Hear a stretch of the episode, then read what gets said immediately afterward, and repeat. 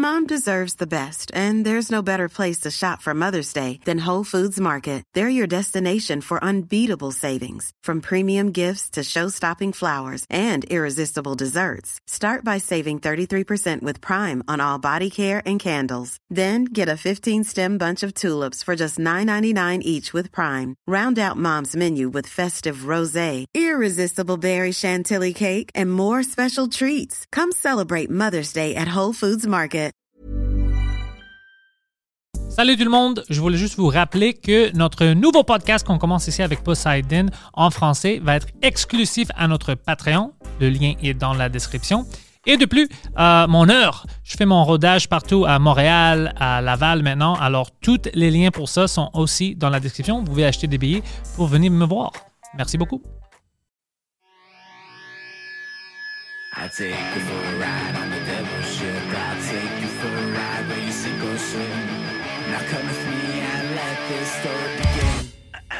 Bienvenue Catherine. Merci.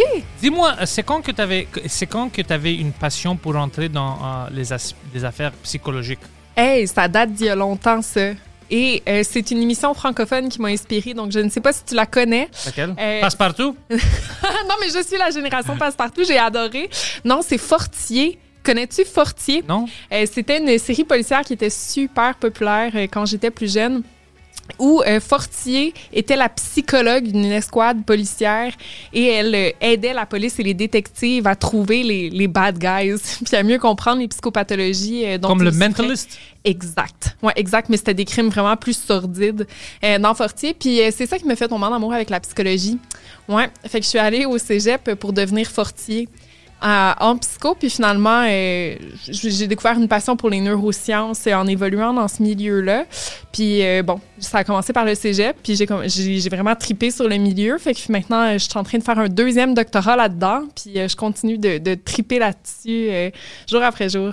Mais alors toi, au début, parce que le show que tu parles, c'est comme tu voulais trouver qu'est-ce qui fait que quelqu'un est un meurtrier ou il a fait ça. T'étais-tu plus curieux de les intentions ou est-ce que tu étais juste en général curieux par le cerveau? Tu es comme, Hey, comment est-ce que ça marche comme ça? Est-ce que moi, je peux devenir ça? C'est- ce qui m'intéressait, c'était de savoir qu'est-ce qui faisait en sorte que quelqu'un pouvait avoir une trajectoire de vie qui l'amènerait à développer des psychopathologies qui peuvent pousser à poser des actions comme ça, tu sais. Et donc, moi, dans un premier doctorat, je me suis vraiment intéressée à savoir quelqu'un qui vit de l'adversité dans l'enfance, euh, qu'on parle d'abus sexuels, d'abus physiques, avoir vécu la guerre euh, au cours de ton développement, etc. Est-ce que ça peut venir reconfigurer le cerveau à réagir différemment à l'environnement. donc, je me suis intéressée vraiment à savoir les traumas dans l'enfance. Est-ce que ça peut changer la façon dont on perçoit le monde, euh, nous faire réagir différemment à des événements stressants? Et j'ai laissé de côté ma passion pour les psychopathes euh, en cours de route. Euh, maintenant, j'étudie le stress. Ouais. Tu vas les trouver, les psychopathes, ils sont Ouais. partout. Mais alors, toi, maintenant, tu sais quoi que tu peux nous dire? Par exemple, si quelqu'un a vraiment vécu des choses horribles, sais-tu toujours qu'il va tomber ou elle va tomber dans des, euh, des aspects problématiques psychologiques ou est-ce que ça dépend d'autres facteurs aussi? C'est pas juste les traumas. Ouais, c'est vraiment complexe comme, euh, comme question et comme réponse. En fait, si je peux vulgariser ça, il y a comme trois patrons qui peuvent évoluer euh, suite à l'exposition à l'adversité durant l'enfance. Celui dont on entend le plus parler dans les médias, parce que ça fait des belles nouvelles euh, scandaleuses, c'est que euh, le trauma dans l'enfance, ça mène invariablement à la psychopathologie à l'âge adulte. Euh, c'est sûr que tu as un trouble de stress post-traumatique, une dépression, de l'anxiété, des difficultés relationnelles, etc. En effet, c'est un des patrons possibles. Il y a des gens qui vont développer des psychopathologies suite à l'exposition au stress dans l'enfance parce que euh, durant cette période-là, le cerveau est en développement, donc il est super fragile à toute sécrétion euh, hormonale aberrante, dont les hormones de stress qu'on va sécréter suite à l'exposition au trauma. En fait, tu as un cerveau en développement, tu sécrètes un paquet d'hormones de stress qui remontent au cerveau, puis vont vraiment reconfigurer ce cerveau-là. Chez certaines personnes, ça peut mener à la psychopathologie. C'est un des schémas possibles. Il y a des gens qui vont rester inchangés suite à l'exposition au trauma dans l'enfance. Ça, c'est ce qu'on appelle des gens qui sont résilients. Hein, on en connaît tout du monde de même qui ont tout vécu dans la vie, vraiment, le bad luck après bad luck. Puis euh, ils fonctionnent super bien, ils ont des bonnes relations interpersonnelles, une bonne job, sont allés à l'école et où euh, ils mènent une passion euh, dans la vie courante. Ça, c'est des gens qui sont résilients. Puis tu as un troisième patron euh, qui est plus rare, mais qui est tellement intéressant qu'on va appeler la croissance post-traumatique. C'est-à-dire que tu as vécu un événement traumatisant dans l'enfance ou à l'âge adulte et tu en es sorti changé, mais pour le mieux. C'est-à-dire Oh. que tu as appris des nouvelles stratégies pour gérer le stress. tu as vraiment eu une croissance au travers de tout ça et tu as un niveau de bien-être qui va être encore plus élevé que précédemment euh, l'exposition à ces traumas-là. Donc, c'est pas euh, une règle absolue de t'exposer à quelque chose de traumatisant ou de, de très stressant et tu vas développer une maladie, vraiment pas. Ouais, c'est bon que tu dis ça parce que moi, même lui, on a vécu plein de choses pendant notre enfance qui étaient assez, euh, traum- pas traumatisant, fucké, Adverse, ouais. adverse, ouais. Mais je regarde autour de moi puis je suis comme, Ah, je j'ai pas des, des pensées comme ça ou je suis pas déprimé, tu sais, de, de Ouais. cette manière. Mais j'ai d'autres amis où ils ont vécu même moins que moi. Puis ils sont complètement fuckés. Ouais. C'est pour ça je qu'est-ce qui, c'est-tu naturel, c'est juste tes- tes- tes- génétique? Oui, il y a, il y a bien des, des facteurs. Donc, un, oui, il y a l'environnement, ok, c'est-à-dire euh, le fait d'avoir vécu des événements adverses. Bon, c'est une des composantes. Une autre de ces composantes-là, il y a la génétique, bien entendu. Donc, il y a certains gènes qui vont favoriser le développement de certaines psychopathologies, principalement la dépression et l'anxiété, euh, qui sont des gènes qui vont contrôler un neurotransmetteur dans le cerveau qui est bien important pour le bonheur et qu'on appelle la sérotonine. ok? Donc, il y a certains gènes qui vont favoriser une bonne régulation de la sérotonine euh, et qui peut être déficient, entre guillemets, chez certaines personnes et donc favoriser le développement de ces maladies-là. Et il y a une portion euh, qui est transmise par le parent. C'est-à-dire que si un ou deux des parents euh, transmet ce, gène-là, entre guillemets, ben, ça peut favoriser le développement de certaines maladies. Un autre facteur qui est super important aussi, euh, c'est l'éducation qui est reçue dans l'enfance. C'est-à-dire que même si tu un parent qui est vulnérable d'un point de vue génétique et que tu vis des événements de vie adverses, si tu as un modèle parental qui régule bien ses émotions, qui te parle euh, dans ce type de contexte-là, qui va t'amener à t'exposer à des situations stressantes malgré tout, mais qui va Ouais. t'encadrer là-dedans pour que tu apprennes à bien faire face à ces situations-là. prêt, t'es armé. Exactement, ouais, tu es armé par la suite, tu vas être capable ensuite de ça de faire face à des situations qui sont stressantes. Et je te donne un exemple, la COVID. Donc, euh, dans le cas de la COVID, nous, au laboratoire, on a fait plusieurs recherches pour mieux comprendre comment les jeunes euh, réagissent à cette situation-là. Et notre hypothèse était qu'ils allaient sécréter beaucoup d'hormones de stress, ils vont être super déprimés, stressés, anxieux, etc. Ça dépend. En effet, ça dépend. Puis je te dirais même que les enfants qu'on a testés, ils n'ont tous aucun diagnostic. OK? Fait que c'est des enfants en santé. Là, on s'intéresse vraiment à la symptomatologie. Ils vont bien. Ils vont relativement bien, honnêtement. Puis, euh, il y a une bonne association entre le bonheur de l'enfant et celui du parent. C'est-à-dire qu'un enfant qui vit cette situation-là avec un parent qui se dit Hey, tu sais quoi? Il n'y a plus de papier de toilette. Pour l'instant, je peux pas travailler, mais bon, hey, écoute, on va virer ça en party, puis on va se faire des petites cabanes dans le salon, puis on, on va jouer malgré le confinement. Ben, Il y a toujours l'Xbox. il y a toujours le Xbox. Le- L'enfant, lui, ce qu'il se dit, c'est Ah, ben, c'est pas dramatique, tu sais. OK? Donc, l'en- l'enfant apprend beaucoup par observation Mais aussi. si ta mère a peur, puis elle commence à crier, là, tu paniques aussi. Ben c'est ça, c'est que tu sais, l'enfant, lui, son, son repère principal, c'est le parent. Et donc, surtout jusqu'à l'âge de 12 ans, l'enfant va beaucoup se fier à la réaction du parent pour savoir comment lui devrait réagir à cet environnement-là. Il va faire euh, de l'apprentissage par observation, finalement. À partir de l'âge de 12 ans, le parent prend un peu le bord, mais jusqu'à 12 ans, ouais, on apprend beaucoup par observation. Mais ça te dérange-tu euh, le développement de ces enfants maintenant? Tu sais, deux, années, ils n'ont pas vraiment l'aspect social. Oui, sur l'Internet, mais c'est pas la même chose de voir Mhm. les personnes, les regarder, de jouer. Ça va pas jouer un rôle, ça? Potentiellement, et ça, c'est les études longitudinales là, qui vont être menées à très long terme qui vont pouvoir nous le dire. Il y a des chercheurs d'ailleurs qui, qui cherchent à savoir les enfants en garderie, là, très, très jeunes, et qui sont en plein apprentissage émotionnel, qui apprennent les émotions. Hein, c'est quoi la joie, c'est quoi la tristesse, la colère, et qui, là, évoluent avec des éducateurs qui ont des masques. Et donc, que l'expression faciale est camouflée. Est-ce que ça va avoir une incidence sur euh, l'apprentissage émotionnel plus tard? Ça, c'est vraiment les études à très long terme qui vont pouvoir nous le démontrer pour l'instant, il n'y a pas de résultat à ma connaissance euh, qui démontre que ça serait le cas. Moi, je suis pas un professionnel, mais je pense que oui, ça va être bizarre pour eux. Ouais. Parce que je pense qu'on on donne beaucoup avec notre face, nos Mhm. yeux, tout ça. Euh, Il y a toujours de l'information donnée. Puis pour les enfants, s'ils sont pas sûrs, tu sais, des fois, tu peux regarder un enfant, si tu es un, un parent, puis l'enfant va savoir si tu es fâché, si tu es heureux. Si tu enlèves ça, c'est un peu bizarre. Ils sont un peu comme dans, dans le vide. Comme, Ouais, com- on- comme on est des robots. C'est une très bonne question. Ça serait une bonne question de recherche. C'est sûr que ça va être étudié, là, je peux pas croire. En même temps, je me dis qu'à cet âge-là, le cerveau est tellement plastique, il est tellement malléable. Je crois qu'il y a d'autres circuits neuronaux qui peuvent se créer et qui vont faire en sorte que les enfants vont se fier à d'autres informations. Ça, c'est Euh, cool. Tu sais, comme la- la- la- le comportement corporel, la posture, euh, les yeux, euh, le verbal, etc. Fait que je me dis, il y a peut-être d'autres informations qui vont permettre aux enfants d'apprendre ces informations émotionnelles-là. Puis il y a aussi le fait que l'enfant, techniquement, évolue aussi dans un milieu familial. Euh, puis là, je vous parle avec un échantillon de un, qui est mon bébé. mais, mais je me dis, tu sais, mon garçon, il a trois ans, puis euh, à un moment donné, on est allé à la plage cet été avec mon copain Pierre Bruno, que tu as reçu euh, au podcast très récemment. Et euh, mon garçon est dans l'eau froide. Il nous fait une de ses crises à la plage parce qu'il a froid, puis il pleure, il pleure, il pleure. Puis là, j'étais comme, bébé, il va le voir, puis il dit, mon Dieu, Noah, t'as de la peine? Puis là, il était comme, il dit, non, je suis fâchée.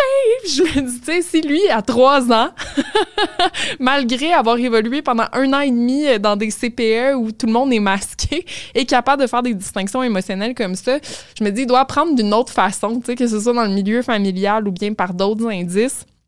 Mais quoi qu'il en soit, euh, probablement que la COVID va avoir des effets à long terme à certains Mais- égards. Ouais. Il y a- ouais, mais tu as raison qu'il y a d'autres aspects parce que tu pas tout. À l'école, tu es là pendant 8 heures de la journée, mais il n'est pas toujours à l'école. Il va être avec Ouais. toi. Alors, oui, il y a cet aspect-là. Mais moi, je pensais plus euh, les ados. Dans ma tête, je pense à ça, puis je dis, imagine que c'était moi. Puis maintenant, je peux plus être avec mes amis. Mm-hmm. Ou, euh, tu sais, ben, quand moi, j'étais un peu plus jeune, l'Internet n'est pas évolué comme maintenant. Alors, tu as d'autres options maintenant. On avait MSN, mais c'était pas pareil. C'était pas hein. pareil. Ouais. Non, Parce que pas moi, je pensais à MSN, mais c'est pas le.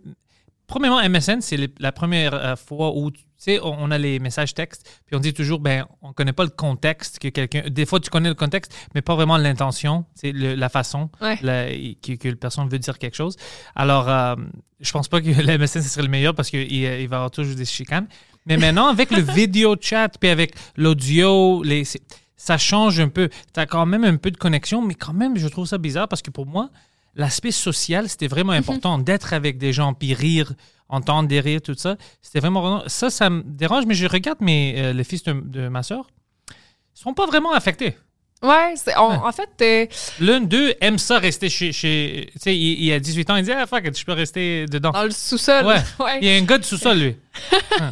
Ce que les recherches démontrent en ce moment, c'est que même chez les ados euh, en santé qui n'ont pas de diagnostic, euh, ceux qui semblent le plus souffrir des mesures de confinement sont les adolescents comparativement aux enfants. Fait que de, de 12 à 18 ans, ça semble un petit peu plus difficile.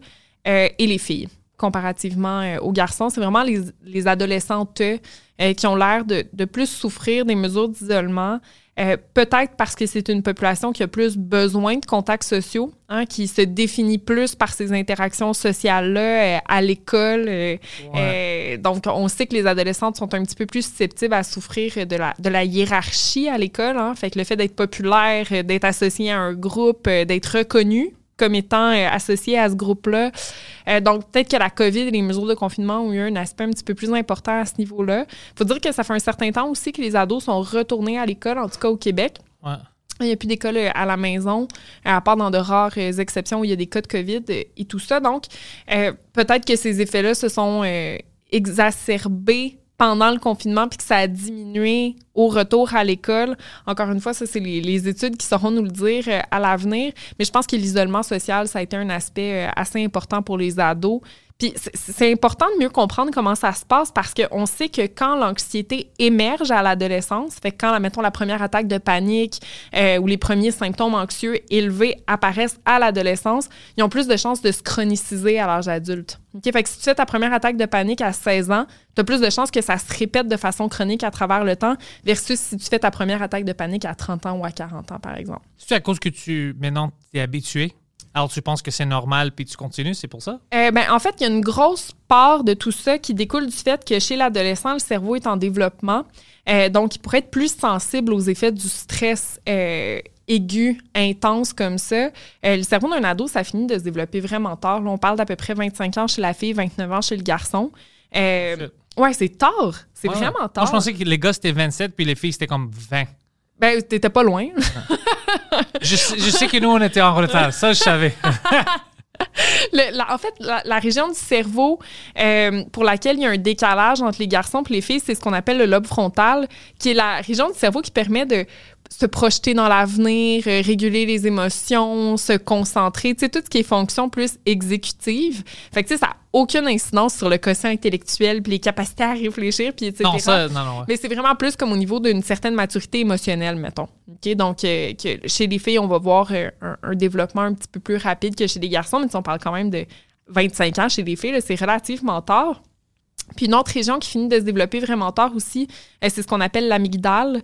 Pas celle dans la gorge, celle dans le cerveau, là, que je vous conseille pas de vous faire enlever, parce que c'est la région du cerveau qui détecte les dangers. Fait que c'est elle qui va dire, mettons, euh, Hey, conduire à reculons sur l'autoroute parce que t'as manqué ta sortie, c'est dangereux. OK? Donc, C'est une fois, je sais pas pourquoi tu le répètes maintenant. Mais honnêtement, comme j'ai fait ça. J'ai fait ça en, Grèce une fois. Bon, tu vois, là en vacances. c'est ouais. super masculin. 18 ans. ouais. c'est super stupide. Puis les ados ont tendance à adopter ces comportements-là parce que l'amygdale n'a pas fini de se développer. Puis ça termine de se développer vers 21 ans chez les deux sexes. Donc, la détection du danger aussi, c'est quelque chose qui se fait super tard. Donc, les ados vont avoir tendance à se mettre dans des situations super risquées comme euh, consommer de la drogue de façon abusive, avoir des relations sexuelles à risque, conduire à reculons sur l'autoroute.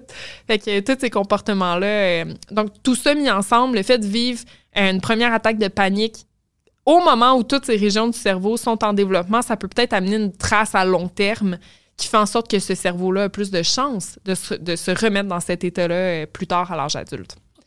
Je viens de penser à quelque chose. Est-ce que pour ta job à toi, quand tu penses à ça, est-ce que tu dois te diriger de manière différemment pour les hommes versus pour les femmes? Puis je demande ça parce que quand on parlait des ados, je pensais, tu sais, les, les gars, on se bully entre nous et tout ça, mais il y a toujours un aspect un peu drôle, puis chummy chummy.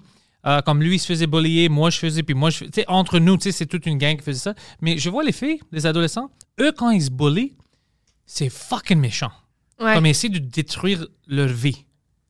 Pourquoi est-ce qu'il y a cette différence-là, ce décalage-là? Parce que c'est quand même un peu. Je sais pas si tu as vécu ça, mais moi, quand j'ai vu des filles qui se faisaient bullier entre filles, c'était exagéré. Ouais, c'est méchant. Ouais, ouais, c'était vraiment méchant. méchant. Nous, c'était vraiment comme on se niaise, on, On veut. taquine. Ouais. On se taquine. Euh, en fait, je pense que il y a eu- ben, d'une part, chez les adolescents versus les adolescentes, euh, il n'y a pas nécessairement les mêmes effets de la hiérarchie euh, sur le stress. OK? Puis là, je m'explique. Pour les filles, la, la hiérarchie sociale va avoir une très grande importance. Puis étant donné que le cerveau, encore une fois, n'est pas pleinement développé, on n'a pas toutes les habiletés émotionnelles qu'on peut avoir à l'âge adulte et encore. Euh, Il y a certains adultes qui ne développeront pas de telles habiletés émotionnelles. Et donc, pour, un adoles- pour une adolescente, je pense que ça peut être plus tentant euh, de piler sur la tête de l'autre euh, pour pouvoir se remonter dans la hiérarchie sociale à l'école en termes de popularité parce que c'est quelque chose qui est important pour elle, tu sais. Puis Là, je suis pas en train de justifier le bullying, mais Non, c'est- non, non, mais- c'est- mal. Non, je Mais- dis pas que tu, mais- tu justifies, pas du tout.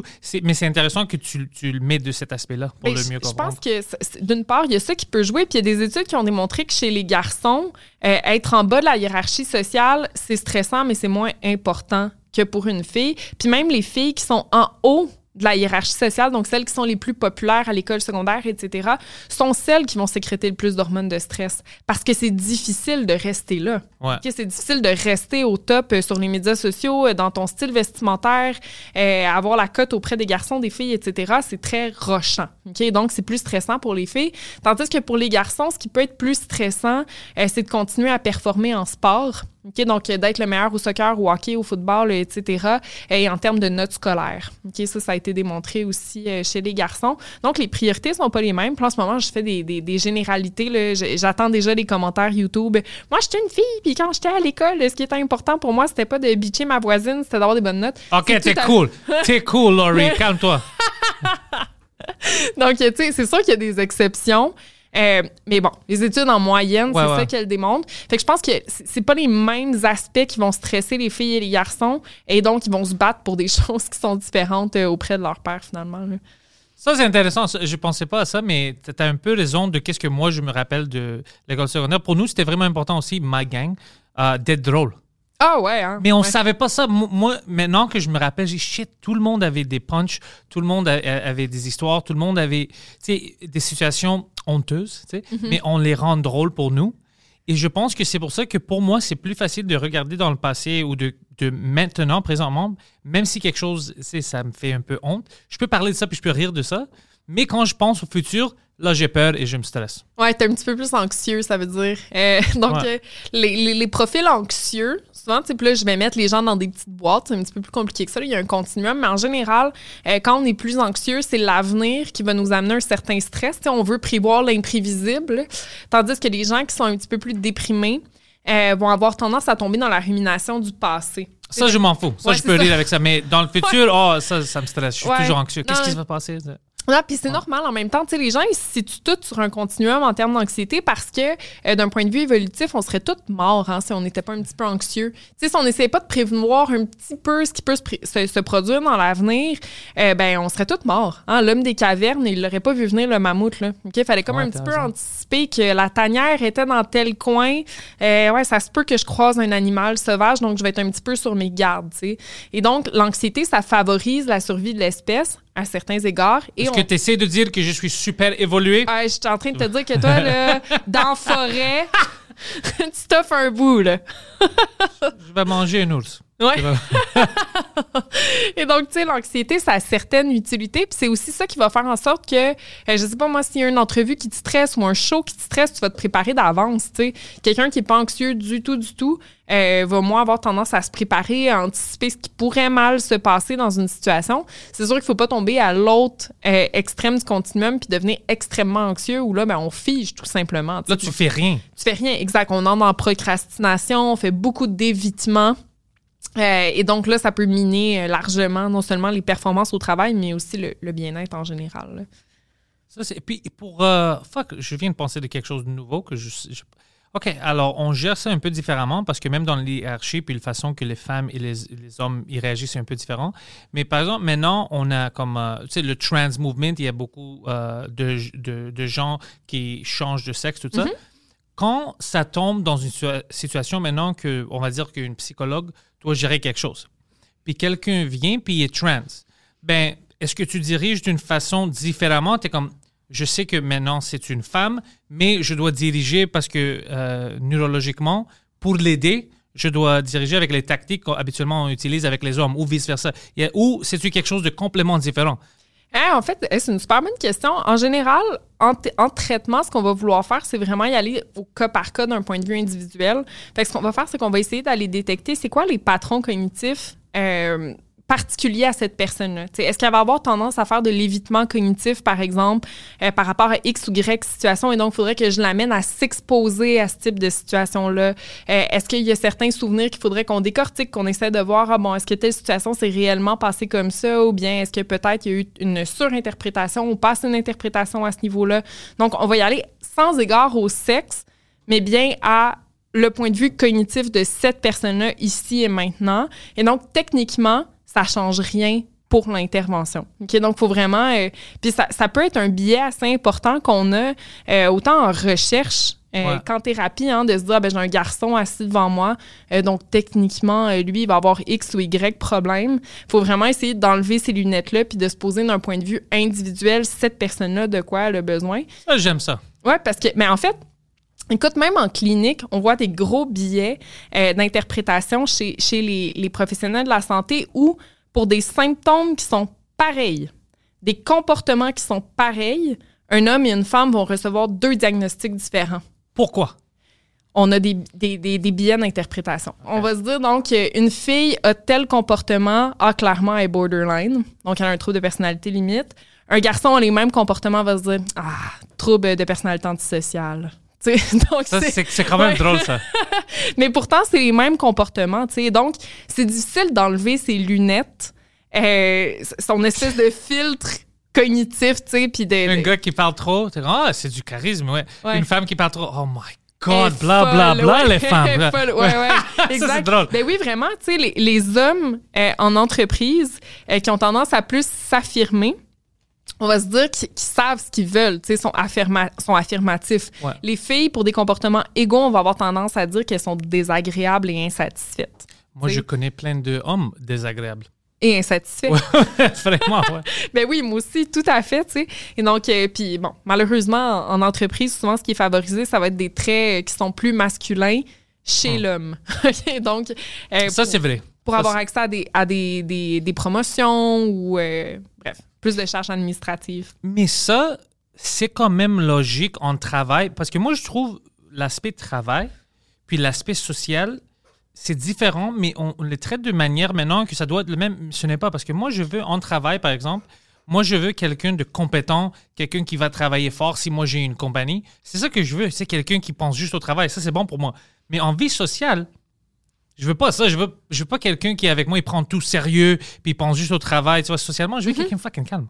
Ouais. Alors, c'est- un peu bizarre quand on parle de oh, il- X personne, elle est comme ça ou il est comme ça, c'est pour ça qu'elle a eu de la pro. Mais bien sûr, parce que dans le milieu du travail, c'est ça que quelqu'un veut. Quelqu'un qui pense juste au travail. Mais je veux pas tenir avec des gens comme ça. Pour moi, ça, c'est bizarre. Ouais, non, c'est ça. Dans le fond, on, on- on- ce qui est agréable, c'est la flexibilité. Tu sais. T'aimerais- T'aimes quelqu'un qui est assidu au travail, euh, mais que quand tu l'invites à souper chez vous, il va pas se lever au milieu du souper pour aller faire la vaisselle. Exactement. Ouais. C'est bizarre. ouais, c'est ça. Ouais, c'est ça. Mon père fait ça, moi. Euh, Quand Ouais. il est chez toi, Ben ouais, ben, ou même quand je vais chez eux, tu sais, c'est quelqu'un qui est très, très assidu, puis qui travaille fort, puis qui... Et donc, dans sa vie quotidienne, il est incapable de s'asseoir, tu sais. Fait qu'on soupe, là, il va voir la vaisselle sur le comptoir, puis c'est comme plus fort que lui, tu sais. Il va tranquillement se lever. c'est du OCD. ouais, ouais, vraiment. Ouais, vraiment. Tu sais, c'est ça, c'est difficile de se faire flexible aussi euh, d'un point de vue de la personnalité. Souvent, on est la qualité de nos défauts, là. Est-ce que toi, tu trouves, euh, parce que beaucoup de gens parlent de ça maintenant, comme qu'est-ce qui se passe avec les femmes et les hommes au travail? Est-ce que c'est-tu juste du sexisme? C'est pour ça qu'il y a plus d'hommes qui sont des CEO ou whatever. Euh, moi, j'essaie d'être une personne, parce que je niaise tout le monde, pour niaiser tout le monde, moi-même, je dois être dans le milieu, pour essayer de voir tous les points de vue. Mais comme quand j'étais au travail, tout ça, quand je regarde ça, en Amérique du Nord au moins, je vois pas encore que la grande raison, c'est du sexisme. Je vois vraiment des attitudes différentes ou des métiers que les femmes veulent pas faire. Je ne peux pas les forcer. Puis je vois plus ça, mais quand même, ça sort que non, non, c'est du sexisme. Mais je vois beaucoup de fois que c'est pas du sexisme. C'est juste, si quelqu'un veut, habituellement, c'est les hommes qui veulent faire des jobs de construction. C'est pour ça qu'on n'a pas plus de femmes. C'est juste que la majorité, c'est des, des gars qui veulent faire ça. Moi, je suis un gars, je, moi, je veux pas fucking faire ça. C'est juste, ça dépend des personnes. C'est juste qu'il y a majoritairement des gars qui font ça. C'est, est-ce que toi, tu trouves que il y a des aspects psychologiques que ben, on est plus attiré vers un type de métier, alors on va vraiment euh, rentrer fort puis être la meilleure, le meilleur dans ce domaine-là? Ben écoute, il y a deux choses, moi, qui me titillent là-dedans. Euh, la première, c'est que à, à métier égaux, euh, expérience égale, dans certains métiers, les hommes et les femmes ne recevront pas le même salaire. Puis ça, pour moi, c'est du sexisme. OK. Ok. Mais comme exemple, euh, comme quoi? Ben, mettons, euh, dans certains films américains, Il y a certains acteurs qui se sont prononcés récemment pour dire euh, écoute, moi, euh, je veux pas accepter tel salaire parce que ma consoeur euh, qui a un rôle qui nécessite le même nombre d'heures que moi euh, a un salaire qui est inférieur. Donc, bref. Mais ça, c'est différent aussi parce que ça, c'est des types de jobs que euh, c'est ton manager qui gère tout ça, puis il doit négocier une meilleure contrat. Il n'y a pas comme une standard, comme tout le monde va avoir euh, une million de dollars. Ça, ça marche pas comme ça. C'est ton manager qui doit négocier ça. Parce qu'il y a certaines femmes en Hollywood qui détruisent des hommes, tu sais, les, les plus grands. Alors, ils ont des bons managers, c'est des bonnes euh, actrices. Ils ont tout ça. ça c'est pour ça que je dis ça, c'est un peu, c'est un peu vague. Je Ouais, suis d'accord avec. Je trouve, je suis d'accord avec eux. Si moi puis toi, on est les deux stars d'un film, puis c'est vraiment moi puis toi, puis moi je reçois 50 millions, puis toi tu euh, reçois 5, c'est comme, eh, ça, c'est fuck- ben, c'est nous, le film c'est nous. Ouais. Ben, ça c'est un peu bizarre. Je suis avec toi, mais quand même, ça c'est pas Hollywood qui a décidé ça. Si ton fucking gérant est de la merde, puis il accepte ça, tu vas trouver un autre gérant. Ben, ouais, mais à certains égards, je pense que, tu sais, quand il va d'un point de vue individuel, du cas par cas, on peut se dire, ah, c'est le gérant, c'est ci, c'est ça. Mais quand ça arrive au niveau systémique. Tu sais, je te donne un autre exemple en recherche en santé, tu sais, qui est le milieu dans lequel je suis principalement. Euh, il y a beaucoup plus de chaires de recherche, qui est comme le, le- vraiment le, la récompense ultime que tu peux recevoir euh, en recherche, là, des chaires canadiennes. Il y en a beaucoup plus qui sont données à des hommes, malgré le fait que la recherche en santé, c'est un domaine qui est très féminin. Très féminin, ouais. Oui, c'est principalement des femmes, mais on va avoir tendance à attribuer le succès, puis tu sais, les- les- de donner le mérite euh, aux hommes dans ce milieu-là, ou encore ils vont recevoir plus d'argent au niveau des subventions et tout. C'est-tu parce qu'ils ont des meilleures idées? Pour les choses qu'ils veulent rechercher? Ben, honnêtement, niaise un peu non, non, mais je- non, non, mais moi j'adore ces discussions-là parce que c'est- des vraies questions, tu sais. Puis je je suis pas spécialiste, tu sais, de, de ce milieu-là, fait que je pourrais pas te dire euh, ah euh, absolument ou absolument pas. Moi non Euh, plus. Moi, je. a- ben, en fait, tu sais, il y a un facteur qui peut venir jouer là-dedans, puis c'est que les femmes, on a des congés de maternité, ce qui fait en sorte euh, on a souvent au cours de notre carrière plus d'interruptions que les hommes. C'est sûr, ouais. Souvent, euh, quand. euh, puis, tu sais, je veux dire, moi, le, le père de mon garçon est extrêmement impliqué dans sa vie. Puis, bref, c'est un papa incroyable. Mais souvent, quand euh, Noah a mal aux oreilles à la garderie, ben, la garderie, c'est moi qui vont appeler, même si c'est la semaine à Justin. Ouais. On a tendance à aller vers la mère pour ce type euh, de bobo-là ou d'attention-là. Puis, euh, et donc, tu sais, plus souvent, je vais partir du travail pour faire comme, oh mon Dieu, j'arrive, tu sais. Alors que, puis ça, c'est- sur moi, là. Tu sais, c'est- moi qui. C'est pour ça qu'ils t'appellent. Oui, mais c'est. Ouais. Ouais, ils sont pas plus fous qu'un autre, tu sais. Ouais, le papa va être comme. Ouais, Ouais, il respire. tu sais. Ouais, c'est ça. Non, c'est ça. C'est ça. Son père est beaucoup plus rationnel que moi. Il va avoir tendance à se dire comme, est-ce qu'il y a encore ses deux bras? Ouais. C'est co- c'est correct? Bon, ben je vais être là à 4 heures. Exactement, ouais, ouais. Tu sais, donc, il y a aussi des traits masculins qui vont peut-être amener, en effet, tu sais, tu sais, bref, on s'entend là-dessus. Euh, une autre affaire qui m'énerve d'un point de vue euh, des différences sexuelles, euh, c'est que dès le plus jeune âge, on va avoir tendance à façonner les bébés d'un côté ou de l'autre. Tu sais, à avoir des envies d'aller en construction ou avoir Ouais, ouais. envie d'être infirmière, tu sais. Euh, je te donne un exemple à la garderie de mon garçon que j'adore, que j'aime et que je chéris. Euh, ils font des sacs cadeaux différents. Tu sais, mettons à l'Halloween puis à Noël, Ouais. fait que les petits gars, ils vont recevoir euh, des petits kits de la pâte patrouille, puis les petites filles, des kits de Dora. OK? Mais tu sais, mettons, moi, que mon gars, il aime ça, Dora, là. Ouais. Je veux dire, pourquoi il pourrait pas choisir le kit bleu versus le kit rose, tu sais? Ou, tu sais, mettons, moi, mon garçon adore euh, la Reine des Neiges, puis euh, à Noël, il me demande un costume de princesse. Moi, j'ai acheté un costume de princesse, j'ai aucun problème avec ça. Puis, Mais ouais, c'est un enfant, tu vas pas. ben oui, ouais. ben oui, c'est ça. Mais je veux dire, en général, j'ai l'impression que, euh, surtout à l'époque, mettons, de nos parents, euh, mon frère aurait pas reçu un kit de princesse. S'il l'avait demandé à Noël, mon père aurait fait comme. Il aurait reçu une claque sur la face. Non, mais j'ai l'impression que mon père, encore une fois, que j'aime et que j'adore, mon père aurait fait comme. Non, mais attends de voir Superman.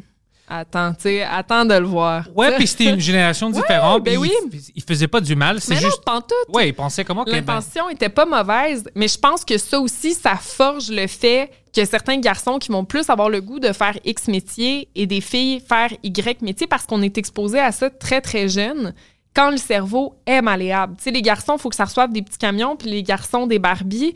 Et donc, on va avoir tendance à développer des intérêts euh, qui sont plus genrés, finalement. C'est ça que je pensais aussi, mais après, j'ai vu que, je pense, je sais pas si lui se rappelle, mais je pense que c'était en Finlande. Les dernières années, ils faisaient ça. Ils ont, euh, pour qu'il n'y ait pas une, euh, comme une séparation entre les sexes, tout était généralisé. Il n'y a pas de, pour pas pousser le monde. Cool! Mais maintenant, les statistiques sortent, puis encore une fois, tous les vieux métiers statistiquement plus féminins se font par des femmes. Ils sont, euh, puis les, les choses plus masculines, ils se font par les Hey, hommes. je veux voir l'étude, c'est C'est- trop hot. C'est, c'est, mais pour, pour montrer qu'il y a certaines Ouais. choses, c'est pour ça que je te dis que c'est, tu avais raison de ce que tu disais avant pour les aspects psychologiques, neuro pour les, les femmes, leur comportement, puis ils sont plus, euh, euh, ils ont une maturité euh, émotionnelle. Parce que même dans les jobs qui, comme une- ils, euh, ils ont vu en Finlande, les jobs qui ont besoin comme de soins, des choses émotionnelles, professeurs, c'est les femmes Ouais. majoritaire- majoritairement qui tombent dans ça. Puis moi, je pense c'est à cause de ça, c'est à cause que psychologiquement, ils, ils ont la tendance. Tu sais, ils ont l'aspect émotionnel un peu plus rationnel, plus jeune, puis ils tombent dans ça. Ouais, écoute, je vais te donner un exemple, là, ça c'est vraiment foqué. Euh, en République dominicaine, je me rappelle pas pour quelle raison, ok, mais il y a une pathologie qui est vraiment euh, très particulière à ce pays-là qu'on appelle les guevedoches. ok? C'est quoi ça? Ok, ça c'est euh, une fille à la naissance. OK? Donc, à la naissance, c'est génétiquement, euh, ça a l'air d'être une petite fille. Fait qu'il y a un vagin, euh, tout, tout est là. Elle est donc élevée en petite fille. Fait que durant toute l'enfance, euh, cet enfant-là joue avec des jouets, va être attiré vers les Barbies, etc., etc. Puis les guevedoches, c'est une condition particulière où à partir de la puberté, euh, le clitoris commence à se transformer en pénis. Puis, il y a des testicules qui sortent. OK? Et donc, à partir de la puberté, cette petite fille-là devient un garçon, puis on se rend compte que génétiquement, c'est un garçon. OK? Ça change? Le sexe change. OK? Fait que tu vois vraiment comme une, une- une exacerbation du clitoris, puis ça devient carrément un micro-pénis, là. OK? Puis, Puis, il y a même des testicules? testicules, il y a des érections, éjaculations Puis, possibles. une vagin. Ben, le vagin est comme, c'est ça, il, ouais, t'as tout.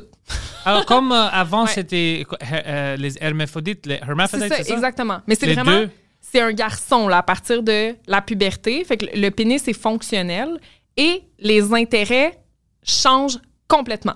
OK? Fait que là, les, les jouets féminins, ça prend le bord, puis là, ben, les intérêts vont devenir plus typiquement euh, masculins. OK? Bon, là, il y a deux hypothèses possibles. Est-ce que c'est euh, parce que là, tu te dis, ben là, je suis un garçon, j'ai comme pas le choix, de commencer à aimer les trucs de gars. Ou bien est-ce que c'est vraiment drivé par la biologie à 100% fait que la testostérone qui se met à être sécrétée à ce moment-là, étant donné la présence de testicules puis la puberté, qui va faire en sorte que ces petits garçons-là vont se mettre à jouer avec des jouets qui sont plus euh, masculins? Je pense que c'est ça. D'après moi, il y a des deux. Euh, la biologie, c'est fort. Puis, tu sais, c'est sûr que moi, c'est mon, mon background, il est très bio. Fait que j'ai toujours tendance à avoir des, des hypothèses de plus ancrées dans la biologie. Puis, je connais moins tout ce qui est psychosocial aussi, mais j'ai l'impression que c'est une interaction entre les deux. Puis, je te donne un autre exemple de cas. Euh, chez, dans le corps humain, c'est un peu compliqué, mais les, hormones sexuelles sont sécrétées à la fois par les ovaires et les testicules. OK, si on s'entend là-dessus. Mais c'est aussi sécrété par les glandes surrénales. OK, les glandes surrénales sont capables d'en produire un petit peu. Puis il y a une maladie chez les petites filles euh, qui est l'hyperplasie congénitale, qui fait en sorte que les glandes surrénales euh, fonctionnent moins bien. Ce qui fait en sorte que ces petites filles-là vont sécréter de la testostérone plus qu'elles devraient. OK? Elle devient grande, puis tout Ben, ça. c'est que, en fait, elles vont développer aussi un, un clitoris qui est hypertrophié. Fait que, tu sais, c'est quasiment comme un, un micro-pénis là, chez ces petites filles-là aussi. Euh, et on remarque chez les petites filles euh, des intérêts qui sont beaucoup plus masculins. Fait que ces petites filles-là, euh, dès, dès la plus tendre enfance, là, vont être plus intéressées aux camions, euh, vont être plus intéressées aux pompiers, aux G.I. Joe, euh, etc., comparativement aux petites filles qui ne sécrètent pas ces doses de testostérone-là. Fait que ça aussi, c'est une indication qui nous dit, ah, ben, les hormones sexuelles auraient potentiellement un rôle à jouer dans ces intérêts-là. Je pense que oui, parce que beaucoup de fois, tu sais, qu'est-ce que je fais quand j'essaie de rationaliser tout ça? Je me mets dans les souliers de quelqu'un d'autre. Alors moi, je pense à moi-même. J'ai comme plein de fois, parce que j'étais toujours ouvert artistiquement. Puis mes amis savaient ça, tu sais, je... euh, c'était pas juste les films d'action, c'est... Je dis tout. tu sais. alors, si, si quelque chose m'intéresse, même si quelqu'un pense que c'est trop féminin, je vais le dire, je m'en fous. C'est quelque chose que j'aime. Comme euh, musique, Spotify dit cette année, encore une fois, c'était Lana Del Rey qui était au, au top. Mais tu me regardes puis tu penserais pas ça. Non, Euh, tu vois, ouais. Alors, je- je- mais je, il y a plein de choses que je sais quand j'étais plus jeune que les filles aimaient, whatever. Puis j'essayais de voir ça, puis j'étais comme, fuck, ça m'intéresse pas du tout. Ça m'intéresse pas du tout. Puis c'était des choses que je trouvais plates, complètement. Puis je voulais aimer, tu sais, parce que j'étais ami avec des gars et des filles, mais c'était pas pour moi. C'était pas pour moi. Puis je vois maintenant, il y a certaines choses que moi je trouve hyper intéressantes. Puis tu sais, les femmes dans ma vie, tu sais, les filles, ils sont comme, eh, ça, ça m'intéresse pas. Ouais, J'aime pas trop ça. C'est pour ça que je sais qu'il y a plein de choses que, même sans la culture, même qui est génétiquement que, veut, veut pas, les gars aiment ou les filles aiment, puis vice-versa, ils aiment pas. C'est- Mm-hmm. Ouais. C'est comme ça. Il y, a le- il y a les différences sexuelles qui viennent jouer là-dedans, puis aussi les différences de genre. Fait que l'identité à laquelle euh, tu vas le plus t'identifier ou exprimer, tu sais, un genre qui est plus féminin ou qui est plus masculin. Euh, puis dans l'homosexualité ou dans certains cas, il y a un genre un peu plus féminin qui peut être exprimé chez certains homosexuels. C'est pas généralisé à large. Il y a des homosexuels qui vont être très euh, masculinisés, d'autres plus féminisés. Mais l'homosexualité, pour moi, ben, peut-être j'ai pas raison, pour moi, ça a l'air d'être pas de la manière que tu t'exprimes, c'est de qu'est-ce que tu es. Parce que moi, je connais des gars fucking féminins, vraiment, que si quelqu'un les connaît pas, il va dire Ah, il est gay, Ouais. mais c'est pas. Ouais. Puis je connais des gays qui sont. si tu veux vraiment juste visualiser ça, tu vas pas penser que. que Ils sont très que- masculins. Ouais. ils sont très Alors, masculins. ça n'a rien à faire. C'est quelque chose que tu peux pas contrôler. C'est c'est que tu es intéressé. Comme moi, je, moi, je suis intéressé dans des femmes. C'est ça que je, je pensais à, euh, quand il parle de euh, electrocution therapy pour euh, rendre les gens Les homosexuels. C'est ouais, impossible. Parce que moi, tu peux m'électrocuter pour un mois. J'aime pas des pénis. Je les comme, tu peux rien faire pour contrôler ça. Ah tu non, vois, définitivement. Il y a- il y, a beaucoup d'évidences aussi neurobiologiques de l'homosexualité. Puis, euh, chez des études qui ont été faites chez des populations homosexuelles de sexe masculin, mais d'identité euh, plus féminine, fait qu'ils vont avoir tendance à avoir une expression de genre qui est plus féminine, euh, souvent les intérêts vers les jouets plus féminins, etc., ça émerge dès 4-5 ans. À- durant l'enfance. Donc, tu sais, l'expression puis l'identité de genre, on a l'impression en recherche que c'est quelque chose qui s'installe tôt dans le développement euh, chez l'humain. Je crois, parce que moi, j'avais des. euh, Ben, j'avais un ami, je pense à lui maintenant, en, en école primaire. Tout le monde savait qu'il était gay. Mhm. Tout le monde savait qu'il était gay. Euh, bien sûr, il était jeune, puis il voulait pas l'avouer parce qu'il savait pas. C'était un petit Ouais, ça savait peut-être pas non plus, ouais. Ouais, maintenant, je sais, ça fait longtemps que je l'ai pas vu, mais on sait qu'il il- il- il est hors du, du closet. Il est vraiment hyper gay. Mais nous, les enfants, on savait ça depuis qu'il était petit. Ouais, l'expression de genre euh, était, plus, était plus féminine. Ouais. c'est ça, l'identité, c'est quelque chose qui se forge très tôt dans le développement. Puis ensuite de ça, ben, l'expression de cette identité-là, ça peut. euh, Il y a plusieurs impacts euh, environnementaux qui peuvent avoir une incidence là-dessus. C'est-à-dire que si tu évolues dans un milieu qui est super ouvert euh, puis qui te laisse exprimer cette identité-là, ben, souvent, ça va se faire plus tôt dans le développement que si c'est un milieu qui est plus opprimé à ce moment-là. Ça peut arriver plus tard, bien entendu. Je suis pas psychologue, mais je pense que c'est meilleur de faire ça. Tu sais pourquoi? Euh, Peut-être j'ai tort, mais euh, imagine que tu as ton, ton, ton enfant, ton petit gars, puis tu vois à 5-6 ans, tu es comme, ouais, il est gay. Si tu essayes de le cacher, tu es comme, oh non, t'es pas, tu essaies de forcer. Moi, je pense que plus tard, tu viens de fucker ton enfant. Parce qu'il va pas savoir il est qui, il va penser que son comportement est mauvais. Euh, s- euh, tous ceux, ses réactions, ses réflexions euh, euh, automatiques sont mauvais. Alors, il va commencer à se douter. Euh, moi, je pense que là, tu fuck ton enfant quand il devient un adulte. Mais si tu, ton enfant est ton enfant, il est qu'est-ce qu'il est, si tu laisses devenir qu'est-ce qu'il veut devenir, là, n'importe quoi, s'il est gay, straight, whatever, on s'en fout, il va être plus bien établi en société parce qu'il sait quoi, il n'y a pas honte d'être whatever. Là, je pense que c'est plus bon pour la société puis pour lui. Mais je pense que si tu essaies de forcer ton enfant d'être quelque chose que toi tu pensais, puis tu voulais pas qu'il soit gay ou lesbien, là, je pense que tu viens de fucker ton. C'est ça que. Mais je suis pas professionnel, peut-être euh, c'est pas le cas. Mais pour moi, quand je pense à ça, imagine que quelqu'un essayait de me changer quand j'étais jeune. Ah, total. Ah, ça va me fucker. Eh, autant pour l'orientation sexuelle que pour ce que tu veux faire dans la vie. N'importe quoi, tu vas fucker. Mais oui, puis c'est gros, l'orientation sexuelle aussi, parce que c'est, c'est, une grosse part de qui on est, tu sais, puis que notre famille puisse accepter c'est qui qui vient manger avec nous euh, à Noël, tu sais, notre Ouais. chum, notre blonde, peu importe. Puis en effet, il y a un de mes collègues qui a démontré que les, les adultes, euh, dans cette étude-là, euh, qui sont sortis du placard sont moins stressés d'un point de vue biologique que les adultes qui sont encore dans le placard et que les hétérosexuels. C'est comme si le fait de pouvoir sortir du placard puis de dire à tes proches, hey, tu sais, moi, ça c'est moi. Moi, je suis comme ça. Moi, je suis intéressée par des gens du même sexe que moi. Acceptez-le, acceptez-le pas, mais c'est ça qui va se passer à la Parce que sinon, tu vis comme une spy. Tu vois, Ouais. tu, tu dois penser, ah, est-ce que je peux dire que je sors avec lui? Qu'est-ce que je fais? Ça- tu dois toujours penser à des, euh, peut-être à mentir à chaque fois pour ne pas dire la vérité. Ça, ça doit te fucker. Ah non, tout à fait. Oui, tout à fait. L'expression de toi, c'est quelque chose qui est tellement important.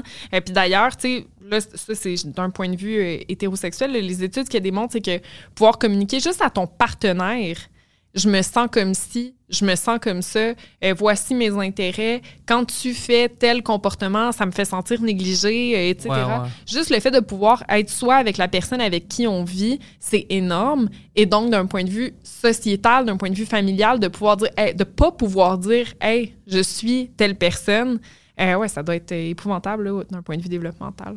Théorie que vient de sortir dans ma tête.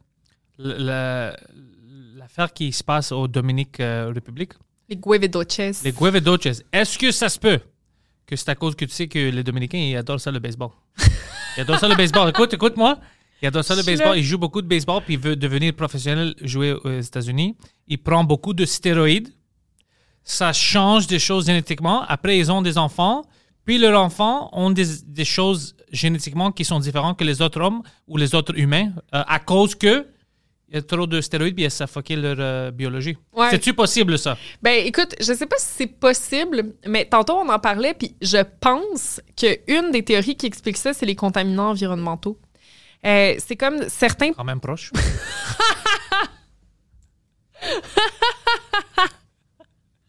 Non, mais t'étais. Il y avait de quoi, là. Il y avait de quoi, là. il, y y y a beaucoup de, de pays à travers le monde où euh, la présence de contaminants euh, dans l'eau, principalement, peut avoir des incidences sur certains comportements. Euh, tu sais, ça, c'en- c'en est peut-être un exemple. Euh, un autre exemple, c'est euh, la pilule contraceptive. Les filles, quand on prend ça, euh, bon, ça vient abolir notre cycle menstruel. Il n'y a pas de problème. hein, tout est beau. On, on a vu le put. Tout est correct. C'est dangereux, ça, non? Pour, les, Ouais. pour les femmes? On peut en parler si tu veux. Oui, oui. oui, je- je- j'aimerais en parler parce que avant c'était comme tabou, tu peux pas dire. Mais ça fait longtemps que je dis ça, comme les femmes que je connais, des amis, ou whatever, je dis, tu devrais de- trouver d'autres Ouais. moyens parce que ça, ça va te foquer. Ça, c'est dangereux. Qu'est-ce que je sais, c'est dangereux? Non, mais écoute, ça, ça a des effets sur la femme qui la prend, puis j'ai travaillé là-dessus pendant longtemps, fait que tu sais, si tu veux, on peut en jaser, mais ça a aussi des effets sur l'environnement parce que les filles, quand on prend la pilule, on, les, les- les métabolites de cette pilule-là, on, on les fait pipi dans le fleuve. Fait que vous aussi, vous prenez euh, des... C'est pour ça que c'est toujours des bouteilles que je prends moi. C'est pour le, c'est pour le, le morning after pill. J'essaie d'éviter de boire ça. Parce que en effet, il y, a- il y a des concentrations d'estrogène puis de progestérone Ouais. euh, sous forme de métabolites dans l'eau qui est beaucoup plus importante qu'auparavant parce que les filles, on prend plus euh, la pilule qu'on le prenait auparavant. Puis euh, faire sa part, oui, la pilule, ça peut avoir beaucoup d'effets sur la santé mentale chez les filles. Euh, notamment, surtout chez les adolescentes, euh, pour la même raison que ce qu'on abordait un petit peu plus tôt, le cerveau est encore en développement. Euh, il est fait pour recevoir une certaine forme de cyclicité menstruelle, hein, où la progestérone, l'estrogène est plus élevé pendant une certaine portion du mois. Ça redescend par la suite. Puis là, avec la pilule, on vient vraiment abolir cette cyclicité-là, euh, où on va maintenant avoir des concentrations d'estrogène et de progestérone qui sont très faibles, mais tout le temps. Euh, et ça peut être difficile à recevoir pour le cerveau, ce qui fait en sorte que les adolescentes euh, qui prennent la pilule ont plus de chances de souffrir de dépression et de troubles anxieux que celles qui ne la prennent pas. Euh, même chose pour les femmes qui sont adultes. Puis là, je suis pas en train de dire arrêtez de prendre la pilule, c'est le démon. Ce que je suis en train de dire, c'est il est possible que ça ait une incidence sur la santé mentale de certaines femmes et donc c'est important de se monitorer. Tu si on sent qu'en prenant la pilule, euh, on a une humeur qui est altérée, euh, que les SPM sont plus forts, qu'on se sent plus anxieuse, qu'il y a plus d'attaques de panique, etc., euh, ben, ça peut être une bonne idée d'en parler à son médecin, soit pour changer de pilule. Euh, parfois, ce qui va être suggéré, c'est d'y aller avec un stérilet. Euh, même s'il est hormonal, la sécrétion des hormones, elle est plus locale. Elle va avoir tendance à plus rester au niveau de l'utérus et non de se propager vers le cerveau. Fait que chez certaines femmes, ça peut avoir un effet qui est diminué sur la santé mentale ou encore tout simplement d'arrêter cette méthode de contraception-là pour certaines filles. Ouais. Tu vois, euh, moi, je pense que c'est à cause des gars comme lui qui disent Oh, c'est pas le même avec un condom. C'est à cause de lui. C'est de ta faute. On a détruit toute une génération. Puis il y a plein de poissons qui consomment de l'estrogène. Il aime pas ça quand je le niaise comme ça. Euh, mais je vais le boulier parce que c'est mon show. Ah, je- C'est chez nous. Ah, OK. Les, aspects, les, les aspects euh, externes, par exemple, les- si tu regardes les nouvelles, personnellement, je trouve que les nouvelles, et spécialement les dernières deux, deux années, pas juste il y a beaucoup d'informations qui, qui n'est pas vrai, mais je pense qu'ils essayent de stresser le monde. Ah, mon Dieu, oui. Est-ce que toi, tu vois ça? Parce Ben que oui. moi, j'essaie de dire ça au monde, puis j'ai l'air d'un conspirationniste. Je me dis, ah, comme t'as pas besoin de regarder toutes les... Parce qu'habituellement, c'est faux. C'est c'est des choses qui sont exagérées, c'est euh, en effet, pour que tu les regardes. Puis ça te donne juste des choses stressantes. Il y a plein d'autres choses bonnes qui arrivent dans le monde aussi. Mais tu regardes, puis ils vont dire, euh, c'est 3000 personnes ont le COVID. Non, non, puis tu as peur, mais ils vont pas dire que des 3000, je sais pas, 2900, whatever, sont d'accord maintenant, ils vont retourner chez eux. Ils vont pas dire ça. Ils vont pas dire qu'il y a un enfant qui a été sauvé. Ils vont pas dire juste des choses négatives. Ouais. Ça, pour toute une génération maintenant qui, sont, qui grandissent avec ça autour d'eux, ça va pas les foquer un peu. Tu vas toujours être anxieux parce que tout va te faire peur. Mais en fait, on, on est surexposé aux nouvelles négatives. Ça, je suis, je suis totalement d'accord. Puis je pense aussi que dans les moments où on se sent plus anxieux, où on se sent plus déprimé, euh, ça peut être une bonne nouvelle de laisser son téléphone de côté puis d'arrêter de consulter euh, nos médias sociaux principalement. Moi, hier, quand je me suis rendu compte qu'il y avait une autre vague de COVID, je l'ai comme pas vu venir, celle-là. Là. Je sais pas, j'étais un petit peu dans le déni, mais je suis comme, ah, c'est là. Et puis je me sentais plus anxieuse hier, fait que j'ai décidé de laisser mon téléphone de côté pendant quelques heures, ça m'a fait du bien, tu sais, de pas être exposée à toutes ces nouvelles-là. Euh, je pense que ça peut être une bonne idée. Puis comme tu dis, je pense que pas tous les journalistes, mais certains journalistes font de la désinformation. Euh, je te donne un exemple. Il y a quelques années, j'ai publié un article scientifique qui démontrait que les consommateurs de livres de croissance personnelle étaient plus stressés physiologiquement euh, que les non-consommateurs. Intéressant. Puis là, euh, le téléphone s'est mis à sonner. Là, je sais pas combien d'entrevues j'ai donné euh, par rapport à cette recherche-là. Et le nombre de journalistes qui ont bien vulgarisé ce que je leur ai dit est très, très faible. Donc, souvent, ce qu'on voyait dans les headlines, c'était euh, Les livres de croissance personnelle vous stressent. Ouais. Alors, là, j'étais comme, non, mais c'est pas ça que je t'ai dit. Là. ce que je t'ai dit, c'est que celui qui le lit est plus stressé. Pas que le livre l'a stressé. Tu sais, Ouais. peut-être qu'il était plus stressé, puis c'est pour ça qu'il est allé s'acheter un livre. Exactement, ouais, ouais, ouais. Fait que- et donc, je pense que des fois, euh, puis c'est pas nécessairement de la mauvaise intention, tu sais, des fois, c'est peut-être une mauvaise compréhension aussi de ce qu'on fait, parce que je pense que c'est pas dans tous les contextes où on s'exprime bien, les scientifiques. Tu sais, des fois, on, on vulgarise peut-être mal l'information aussi. Euh, Il y a de ça. Puis il y a aussi le fait, je pense, que les nouvelles sensationnalistes, euh, il y a plus de chances, ça a plus de chances d'attirer les clics euh, qu'une nouvelle qui est plate. C'est Et donc, c'est la vérité. Ouais, et le cerveau est un détecteur de menaces. Tu sais, on est programmé pour détecter les mammouths super rapidement. Et donc, on va avoir tendance à détecter les titres euh, négatifs beaucoup plus rapidement que les grands titres positifs. Et donc, on contribue aussi, de la façon qu'on est programmé, on contribue à euh, faire en sorte que les nouvelles négatives vendent plus que les nouvelles positives. donc, le, journaliste nous donne ce qu'on veut lire, finalement. Les humains, on aime ça, euh, le négatif puis le stressant. Euh, donc, ouais, les, les, les médias, c'est ça, je suis... euh, je suis... Tergiverse parce qu'en même temps, tu sais, j'adore vulgariser la science. Je trouve que c'est tellement important, tu sais, de... de de rendre ce savoir-là accessible. Puis d'ailleurs, c'est ça qui a motivé le, le podcast que, que PB Rivard et moi, on a, on a parti selon une étude qui est vraiment de, sais, de, vulgariser ces articles-là scientifiques qui sont qui peuvent être compliqués pour quelqu'un qui n'a pas évolué dans ce milieu-là, mais qui dit des choses tellement importantes, puis qui peuvent nous aider à déterminer qu'on a X ou Y problématique, puis bon, où est-ce que je peux aller chercher de l'aide, puis même s'il y a des listes d'attente de deux ans pour voir un psychologue, est-ce qu'il y a des trucs que je peux appliquer au quotidien qui peuvent m'aider, tu sais? Fait que je trouve ça hyper important de vulgariser la science. Mais le couteau à double tranchant là-dedans, c'est que des fois, quand ça tombe en de mauvaises mains, euh, le, le message qui est par la suite véhiculé peut être mauvais, tu sais. Fait que... Qui arrive. Ouais. Alors, toi, euh, est-ce que je sais que si quelqu'un vient voir un psychologue, euh, habituellement, toute la discussion est secret, c'est confidentiel. Mm-hmm. Si quelqu'un vient te voir, puis tu vois que fuck, lui est fucké, peut-être il va tuer du monde. Ouais. C'est où, c'est à quel moment que tu as le droit, puis tu es comme non, non, moi je dois aller à la police ou à- au RCMP, sortir Mm-hmm. de Québec, quelque chose, parce que lui, c'est un fou. C'est où la ligne? Il doit-tu expressément dire moi je vais tuer telle personne? Ou si tu vois des signes, tu es comme Hum, on doit arrêter ça avant que ça arrive? Euh, en fait, ce qui va guider l'action, c'est vraiment l'imminence du danger. Donc, puis là, je, je suis pas psychologue, je fais pas de traitement. là. En ce moment, je fais, un, je fais un deuxième doctorat en psychologie, fait qu'un jour, je vais être psychologue, mais pour l'instant, je ne le suis pas. Donc, ce que je te dis, c'est ce que j'ai appris dans mes cours, mais j'ai jamais vu C'est un plus que moi. vie. Ouais. mais en déonto, ce qu'on nous apprend, c'est que euh, ce qui doit guider la- l'action du psychologue, de briser la confidentialité, parce que c'est gros, là, Ouais, ouais, de, de que- dévoiler ces, ces informations-là, c'est vraiment l'imminence du danger. Fait que, tu sais, c'est pas juste le fait que ton patient te dise euh, j'ai telle ou Y intention, X ou Y intention euh, malsaine, c'est à quel point est-ce que c'est imminent. Mais c'est à toi de temps. gérer ça. Ouais. C'est gros, hein? C'est- toi qui détermine? Ouais, c'est Ouais, gros parce que. gros. Oh, fuck. Oui, c'est ça, c'est gros. Puis, euh, tu sais, il y a plusieurs aspects aussi qui vont, qui vont jouer là-dedans, c'est-à-dire, tu sais, la, la, la disponibilité cognitive du, du, du client. Tu sais, je veux dire, il y a des clients qui vont dire ça, puis bon, tu sais, si, si cette personne-là est en plein délire aussi, il faut que tu évalues est-ce qu'il y a un danger qui est imminent ou non? Puis, c'est la raison pour laquelle aussi le client, dès le premier jour qu'il s'assoit dans ton bureau, il est mis au courant que si jamais euh, tu as l'impression qu'il y a un, un certain danger qui est imminent, la confidentialité sera brisée. Il y a des formulaires de consentement qui sont signés euh, à cet égard-là aussi. Puis ça, c'est c'est la même chose si c'est lui qui va se faire du mal ou il va faire du mal à quelqu'un d'autre, c'est ça? Oui, exact. c'est Si le même règlement, OK. Ouais, exactement. Ouais, exactement. Puis toi, que- euh, tu t'es où quand on parle de comme euh, pilule? Parce que nous, on a un ami, il fait des podcasts avec nous. Euh, il- ça fait la dernière année, je pense, quatre ou cinq fois qu'il a été mis dans une euh, mental hospital par sa famille parce qu'il était trop euh, primé, on va dire. Puis il y avait du lithium, ils l'ont mis sur des pilules, tout ça.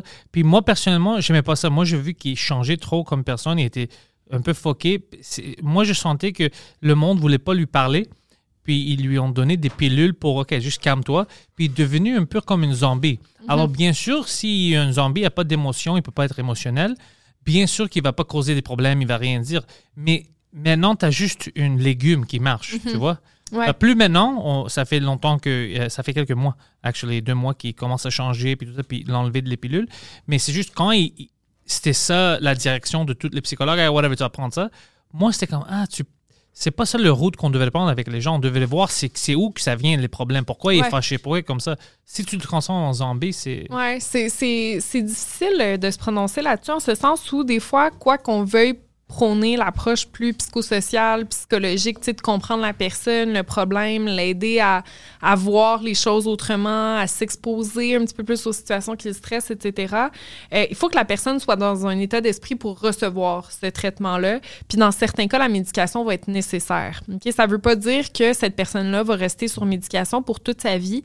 Euh, il y a des conditions qui vont être plus propices, ceci dit, à recevoir de la médication euh, sur une plus longue période de temps, la bipolarité étant Ouais. l'une de ces conditions-là, euh, pour venir stabiliser l'humeur. Dans certains cas, ça peut prendre un, un- un petit moment avant de trouver la juste dose de médication pour que la personne, comme tu le dis, elle soit pas euh, un, un légume euh, euh, puis qu'elle puisse avoir une certaine réactivité émotionnelle aussi. Là.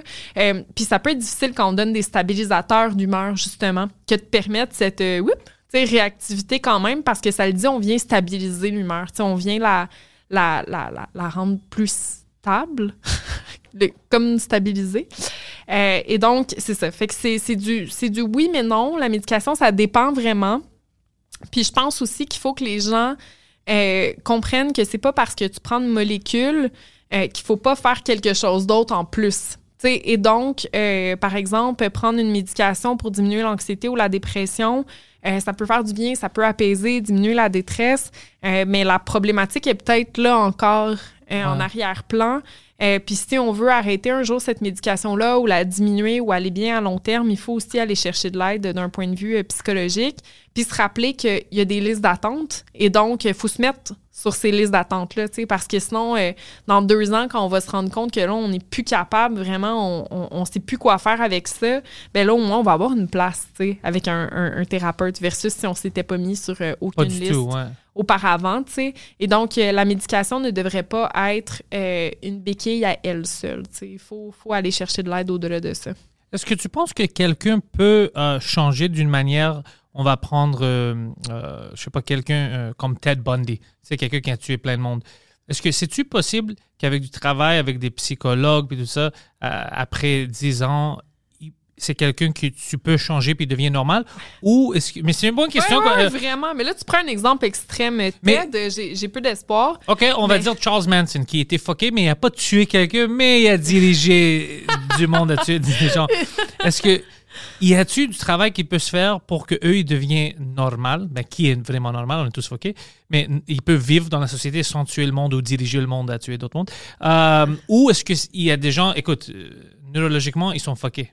Puis Charles Manson c'est pas un bon exemple parce que apparemment il faisait partie des euh, comme MK Ultra avec le CIA, alors lui il était fucké. Je sais pas si tu as entendu ça. Non, j'avais pas Oh, je vais donner un bon livre de. Oh my God, ouais. Puis il y a même des connexions au Canada. Ben, le, le gars qui était derrière ça a des connexions au Canada, au Toronto. Mais c'est intéressant. Même le Unabomber.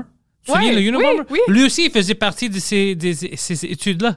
Wow! de MK Ultra, ouais, et en complément Un gros fucké. réseau, un gros réseau. Ouais. Tu savais pas ça? Non, je savais pas. Comme euh, euh, tu aimes ça, la neurologie, je vais t'envoyer pl- plein de liens. Puis pas des comme des vraies choses, des vrais Ah non, documentaires. je veux voir, je vais Mais- me sentir comme Fortier. Ouais, maintenant, c'est, c'est, c'est euh, declassified. Alors, on sait ça. Mais euh, c'est fucking fou. OK, ouais, non, c'est Ouais. intense. Mais pour répondre à ta question, je pense qu'il y a certaines psychopathologies qui se traitent beaucoup mieux que d'autres. Euh, je te donne l'exemple de l'anxiété, puis là, quelqu'un d'anxieux qui nous écoute va commenter en dessous de Laurie que elle, euh, ça fait 15 ans qu'elle souffre d'anxiété, puis la psychothérapie, ça n'a rien changé dans sa vie. C'est sûr qu'il y a des exceptions, encore une fois, Euh, mais l'anxiété, c'est une des pathologies qui se traite relativement bien parce qu'il y a plusieurs psychothérapies qui ont été démontrées efficaces pour ce faire. Euh, la dépression aussi, surtout chez les personnes qui ont leur premier épisode dépressif à l'âge adulte. Euh, il y a certaines psychothérapies qui se démontrent très efficaces pour euh, réguler les affects dépressifs. Il y a d'autres maladies qui vont nécessiter un soin qui est plus de longue haleine. Tu si on parle par exemple de la schizophrénie, il y a des gens qui négocient très bien la pathologie quand on trouve la juste dose de médication. C'est des gens qui vont être capables de fonctionner. Mais en effet, la psychose risque de revenir si on enlève la molécule. tu sais. Wow. Euh, dans un cas de psychopathie comme Ted Bundy, euh, un gros facteur qui va limiter le rétablissement, souvent, c'est la volonté de se rétablir, qui n'est pas nécessairement présente dans les cas euh, de troubles de personnalité antisociale ou de psychopathie. Euh, c'est rare que quelqu'un qui souffre de ce trouble de personnalité-là va aller voir un, un psychologue puis dire je veux changer parce que vraiment, euh, tu sais, j'ai j'ai ce besoin euh, euh, qui m'est intrinsèque d'évoluer. Ouais, ouais. Donc, souvent, le besoin de changement n'est pas là, euh, ce qui limite grandement l'effet du, du traitement. Là.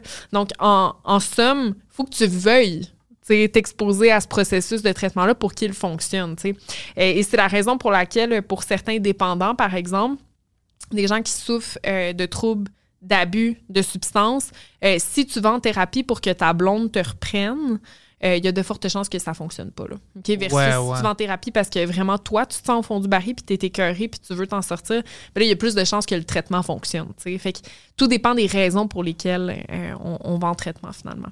Et j'ai quelque chose vient de me rentrer dans la tête. Si, je sais pas si tu as déjà vu ça, mais parce que, tu sais, il y a plein de, de gens populaires maintenant comme humoristes qui tombent sur les listes puis font des choses. Ouais.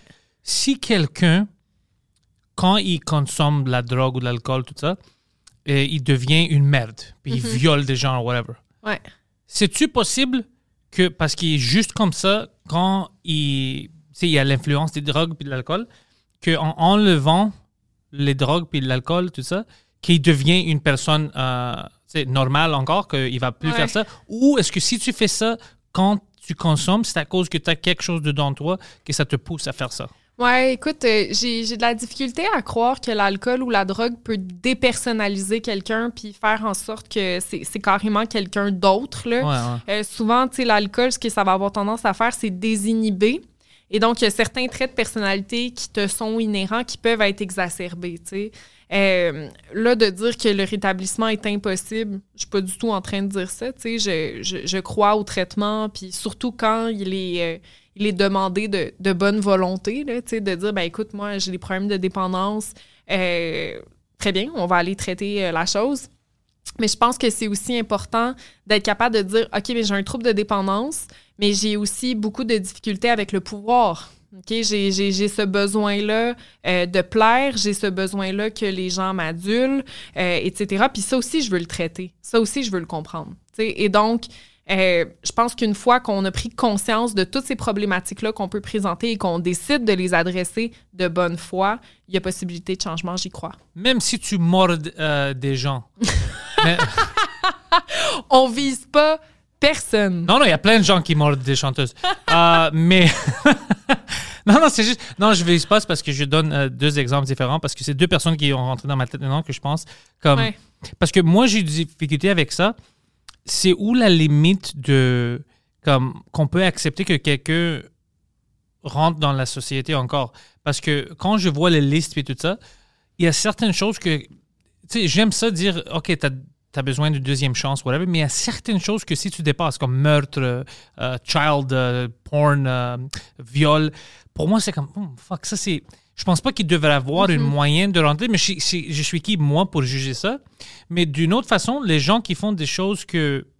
OK, c'était un peu questionnable Moralement, mais on peut pas juste fermer la porte et dire, oh, toi, t'es- t'existes plus mais ça rentre où? Est-ce que c'est l'intention de la personne? On veut être sûr qu'il veut vraiment devenir comme.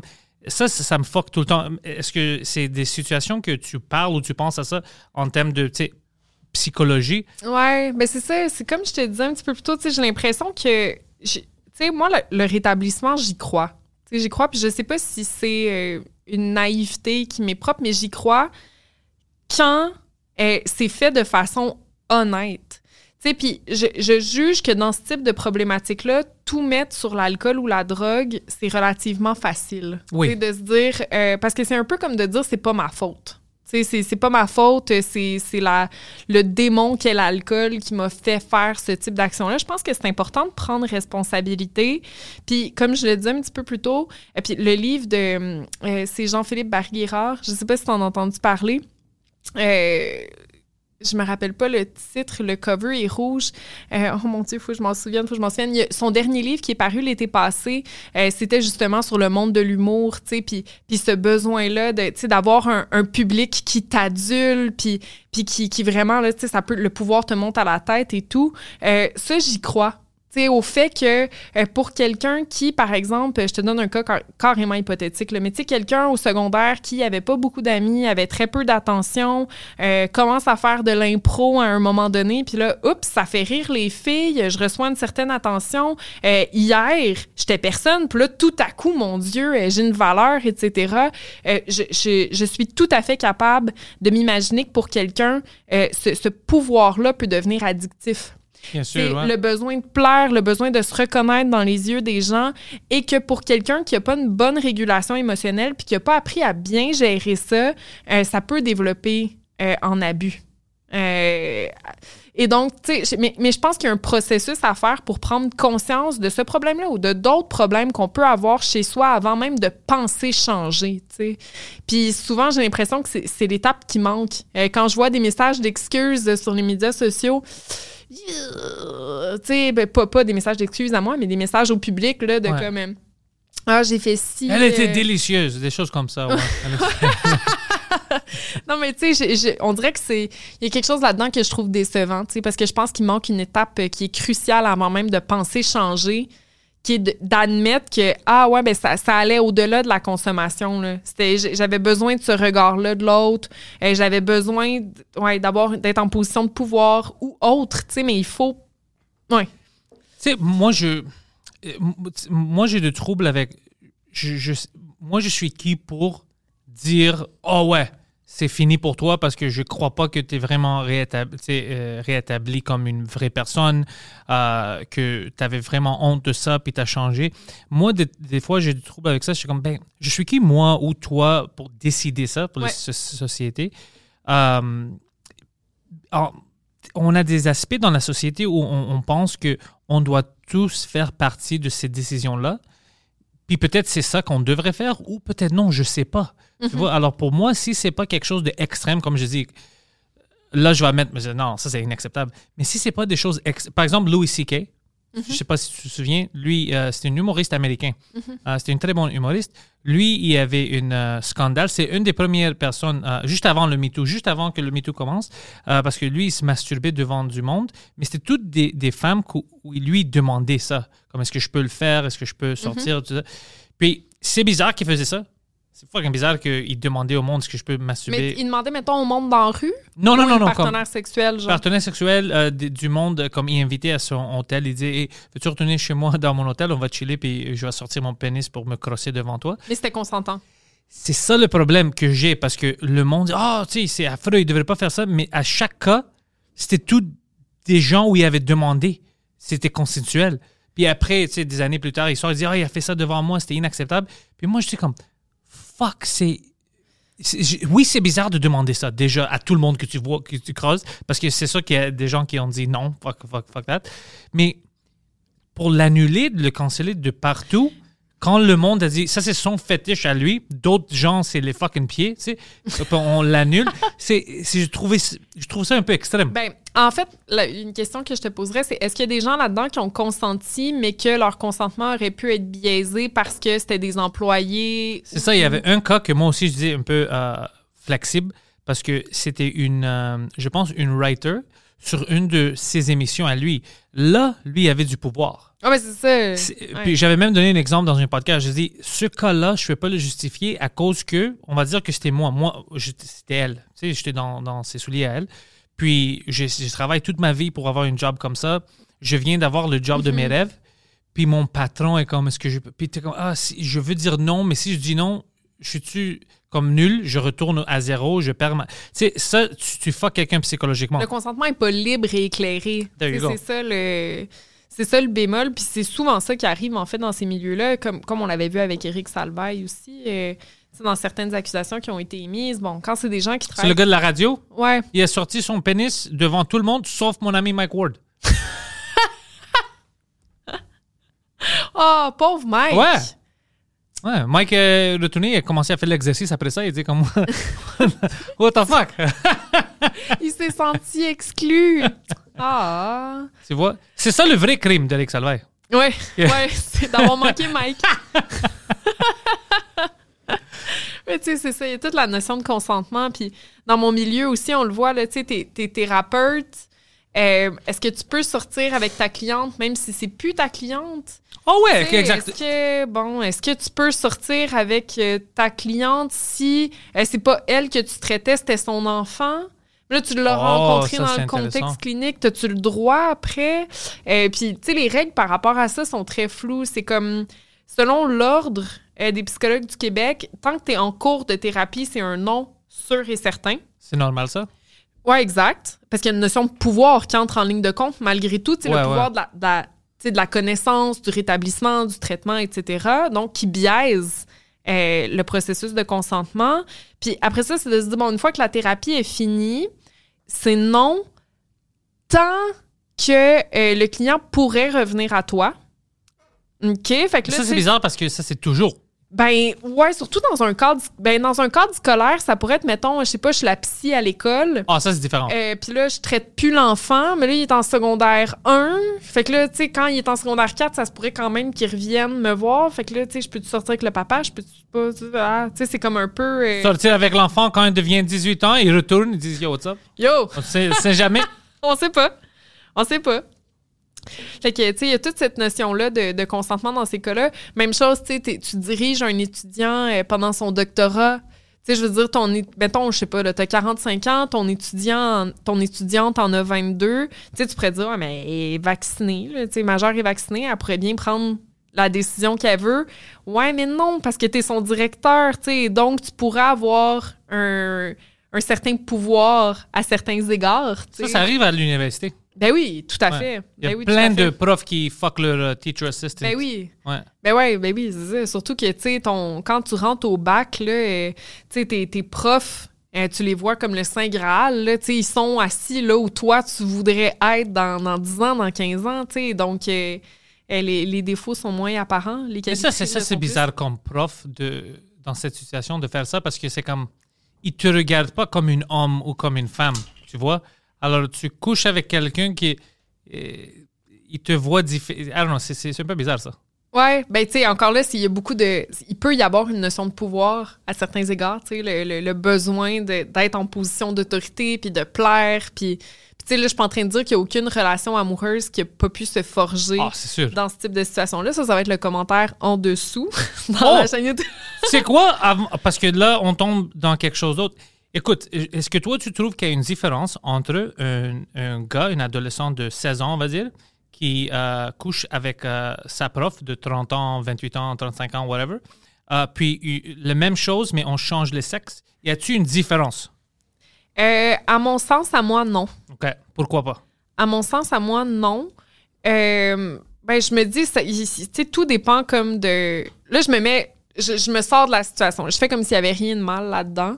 Et je me dis que tout dépend de la, personnalité, tu sais, puis de avec qui tu tombes en amour dans ce type de situation-là, peu importe le, le rôle. Euh, cela dit, tu sais, on voit quand même qu'il y a des biais importants dans les poursuites euh, au Canada puis aux États-Unis, en ce sens où les hommes vont avoir tendance à être plus poursuivis pour des inconduites sexuelles dans le cadre de la thérapie, par exemple, que les femmes. Fait que ça va arriver plus souvent qu'un homme se fasse poursuivre parce qu'il a sorti avec sa cliente versus qu'une femme se fasse poursuivre parce qu'elle a couché ou sorti Oui. avec son client. Fait que, tu sais, il y a un biais, clairement, de la part euh, euh, du public à ce niveau-là, mais moi, à mon sens, il n'y a pas de différence. Moi, je, trouve euh, qu'il y a une différence. Ouais? Ouais, comme parce que comme Je sais pas pourquoi. Peut-être c'est juste euh, je suis old-fashioned ou whatever.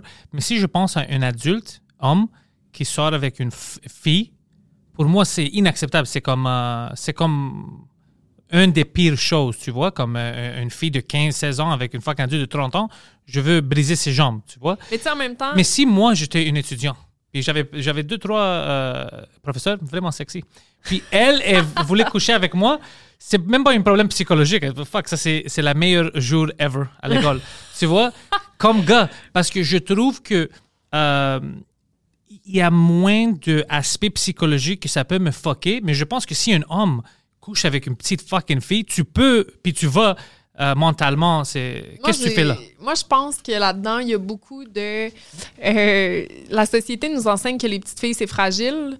Puis je pense qu'il y a beaucoup de ça qui teinte Peut-être. euh, cette, euh, cette opinion-là. Je peux me tromper. Moi, au contraire, ce que je me dis, c'est une fille, techniquement parlant, euh, comme je te disais, son frontal, il finit de se développer avant. Fait que pour moi, une petite fille, mettons, de 18 ans, une adolescente de 18 ans, euh, a un meilleur pouvoir de régulation émotionnelle qu'un garçon de 18 ans. Donc, techniquement, d'un point de vue neurobiologique, C'est pour ça qu'elles vont dire non, puis les cons comme nous vont dire yeah, let's go. Non, mais c'est une bonne question, tu sais. Puis c'est- c'est c'est dur d'avoir des, euh, des réponses qui sont pas teintées socialement ou. euh, parce que bref, on. Mais moi, je pense à moi personnellement, c'est c'est pas quelque chose qui m'aurait affecté euh, comme psychologi- psy- psychologiquement pour des années ou whatever. Ça serait fucking cool. Mais je sais pas, pour chaque fois que je vois des cas extrêmes, c'est habituellement si, je, si c'est un gars qui a fait ça. Puis même moi, quand je pense à ça, je suis comme, qu'est-ce que tu fais là? Ben, à 15 ans, t'es es un fucking homme de 30 ans, tu, tu- tu trouves des enfants. Qu'est-ce que tu fais? Ouais, c'est ça. Ben, il y a des psychopathologies aussi là-dedans, là. Tu sais, il y a, il y a- y a plein de. Il y a la pédophilie. C'est ça, ça c'est. ouais. Que ça, c'est-tu quelque chose que toi tu penses, puis peut-être on tombe dans quelque chose complètement fucké, qui doit normaliser? Parce que honnêtement, moi j'essaie d'être ouvert, mais pour la pédophilie, euh, ça, je, je suis pas d'accord avec ça. Parce que je vois comme Vice essaye de normaliser ça, puis Ouais. utilise les mots minor attracted person, MAP, au lieu de pédophile. C'est comme, euh, fuck toi. Je suis pas d'accord avec ça. Ouais, c'est sûr que ça vient toucher notre, notre imaginaire hein, quand on pense à un enfant qui peut souffrir euh, des comportements d'un adulte. C'est comme ça va complètement à, à, à, euh, à l'opposé C'est le pire crime. ben, de, de, de ce qu'on nous enseigne depuis qu'on est tout petit. Tu sais, qu'on s'occu- une personne adulte est censée s'occuper de nous, c'est censé être une personne de confiance. Tu sais. Même chose pour le cas de la petite fille de Granby. Euh, C'est quoi ça? ben, en fait, c'est une petite fille qui, euh, il y a deux ans, elle avait été retrouvée morte à son domicile. Euh, puis, bref, c'est les parents. Euh, Elle a quel âge? euh, la petite fille, elle, ben, elle était mineure, je me rappelle pas de son âge, 8 ans, 9 ans, quelque chose comme ça. Ouais, c'est ça. Puis le- c'était le procès cette semaine. Euh, euh, le père a plaidé coupable. Et tué si sa petite fille? Ben, en fait, c'est que c'est de la négligence sévère. Fait qu'elle elle est comme morte euh, à son domicile de négligence, tu sais. Fait que, bref, tous ces cas-là, ça, tu sais, c'est sûr que ça vient toucher l'imaginaire. Puis, euh, bref, on, il y a quelque chose de sentimental là-dedans. Là, fait que je comprends ta réaction euh, exacerbée vis-à-vis de ça. là. Moi aussi, c'est quelque chose qui, qui, qui vient me toucher vraiment. Là. Ouais, toutes les autres choses, je peux quand même dire, OK, whatever, on peut voir, c'est, I don't know, mais t'es un gars qui est kleptomaniaque, OK, on va trouver c'est quoi. Mais pour des pédophiles, j'aime pas ça qu'on essaye de normaliser ça, parce que je suis comme, il y a certaines choses qu'on doit pas normaliser. Mm. Tu vois, comme. Pour- mais peut-être c'est à cause que c'est ça, c'est culturellement que je. Mais même culturellement, même pas culturellement, biologiquement, on, on peut pas faire ça à des enfants. C'est c'est fou. C'est pas des objets Ouais. sexuels. Tu vois, c'est- on devrait. Ça doit même pas être dans la conversation. S'il y a quelqu'un qui veut faire ça, il tombe dans le domaine de Ted Bundy, tout ça. C'est des gens qui ne devraient pas, dans mon estimation, faire partie de la société. Mm-hmm. Mais est-ce qu'il y a-tu quelque chose qu'on peut trouver que c'est-tu neurologique, ça? Ben, C'est-tu son euh, euh, environnement? Parce que là, si, si on pense ça, là, ça s'est foqué parce que ça, ça veut dire que c'est quelque chose que ça se crée parce qu'on va dire que quelqu'un se fait abuser quand il est petit. Là, ça, ça devient une vicious cycle parce qu'après, lui, il va grandir, Il y a beaucoup il de va abuser quelqu'un, euh, puis ouais. ça va continuer. Il y a beaucoup de cas d'abus dans l'enfance euh, chez les individus qui sont aux prises avec ce problème-là. Euh, souvent, c'est couplé avec plusieurs autres problématiques comme l'abus de substances euh, ou d'autres problèmes de santé mentale comme la dépression, l'anxiété. C'est des cas qui sont très euh, particuliers puis où il y a malheureusement beaucoup de récidives.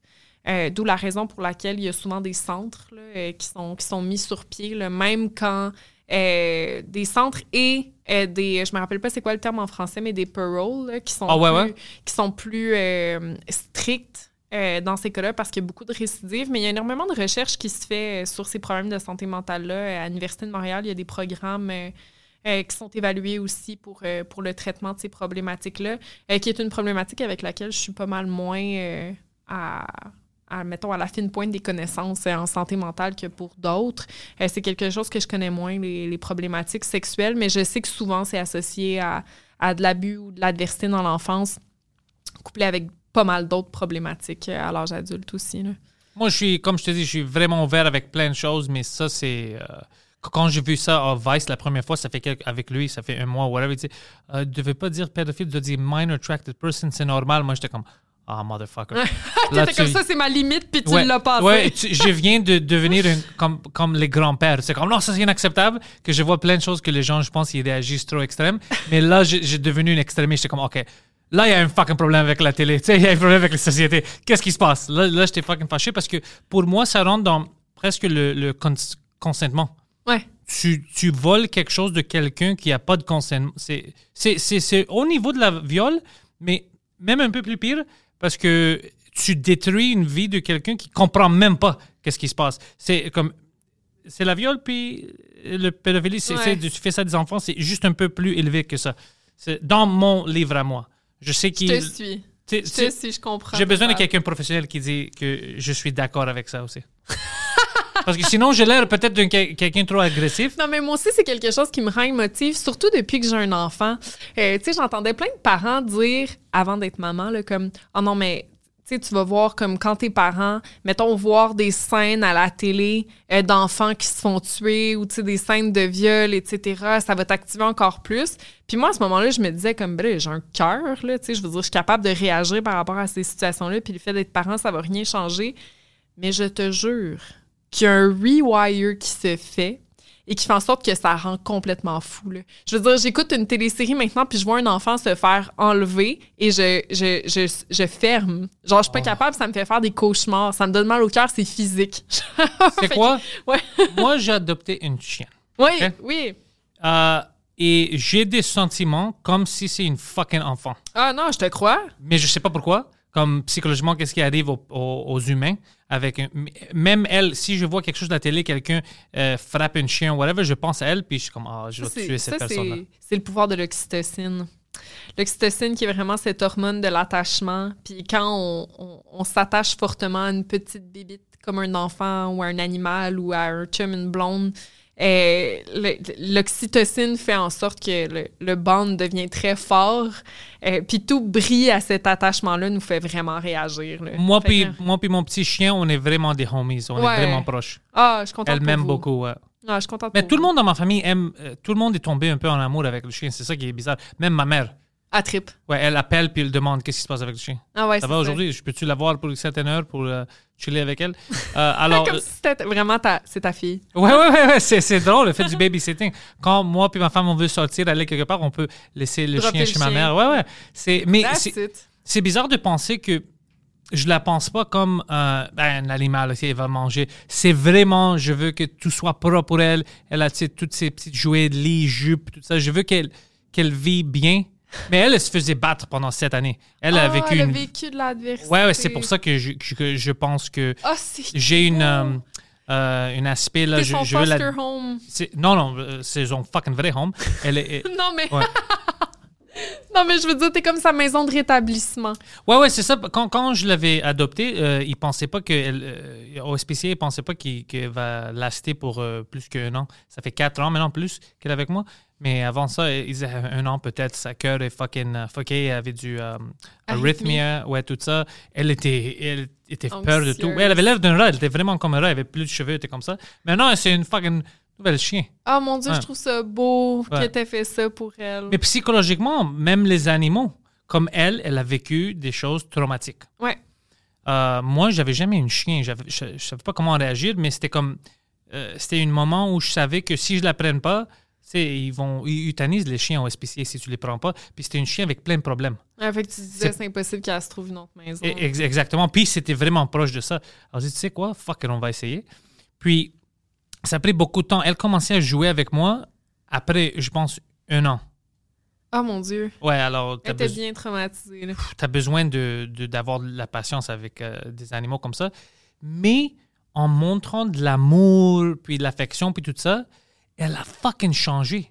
Tu vois, puis elle est devenue euh, normale. Tu sais, euh, qui et quoi est normal, mais elle est devenue plus normale. Puis c'est pour ça que je pense même aux, aux personnes. je- Il y a un aspect que tu peux peut-être changer quelqu'un, je sais pas, c'est où la limite que là, il est dépassé, il va jamais changer. Mais même pour les chiens, tu sais, ils pensent toujours, oh, c'est les, c'est pas le chien, c'est leur environnement. Ça, je sais déjà avec les chiens parce que je vois ça avec elles.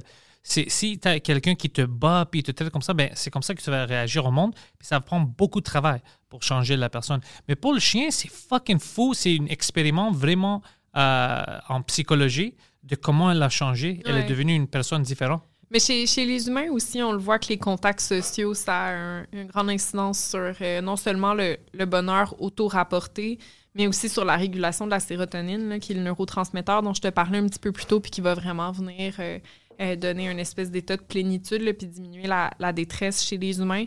Les interactions sociales, c'est hyper important. Puis c'est d'ailleurs une des raisons pour laquelle euh, la COVID, ça peut être si difficile à certains égards quand on était confiné à 100% parce qu'en venant limiter ces interactions sociales-là, ben, on vient tout débalancer le système sérotonergique. Fait en effet, les interactions sociales, ça a un gros pouvoir euh, réparateur chez certaines personnes. Puis j'ai appris quelque chose que je vais utiliser quand moi j'ai des enfants. Euh, quand moi j'étais plus jeune, quand je regardais des gens avec des chiens, c'était quelque chose que maintenant on appelle ça le negative euh, reinforcement, je pense. Ouais. Si euh, le chien fait quelque chose de mal, tu dis, hey, qu'est-ce que tu fais là? Tu la frappes ou whatever. Ça, c'est une punition. C'est une punition. Mais moi, j'utilisais quelque chose de différent parce que, ben, premièrement, j'ai pas la sens, je veux pas battre un fucking petit chien, mais euh, je, je veux pas la faire peur. Alors, si elle faisait quelque chose de pas bon, je montrais c'était quoi, comme si elle pissait par terre ou whatever, je montrais c'était où qu'elle devrait pisser ou whatever. Puis quand elle faisait ça bien, je donnais une treat. Alors, je la rendais heureuse quand elle faisait des bonnes choses. Mais quand elle faisait des choses mauvaises, c'est comme un peu, je l'ignorais puis je le dirigeais vers la bonne chose. Ouais. Puis elle, elle a arrêté de faire les mauvaises choses vraiment vite. Puis elle est toujours heureuse parce qu'elle n'a jamais vécu comme avec moi des, des aspects négatifs. C'est juste, oh shit, quand je fais quelque chose de bon, ben, il est heureux avec Ouais. moi. Si je fais une erreur, je n'ai pas à avoir peur. Mais euh, à cause de ça, elle, elle s'est habituée à faire des, des choses comme elle devrait. Puis je, je trouve que ça, c'est une manière, euh, même avec les humains. Sais, chez les enfants, c'est ça qui est suggéré.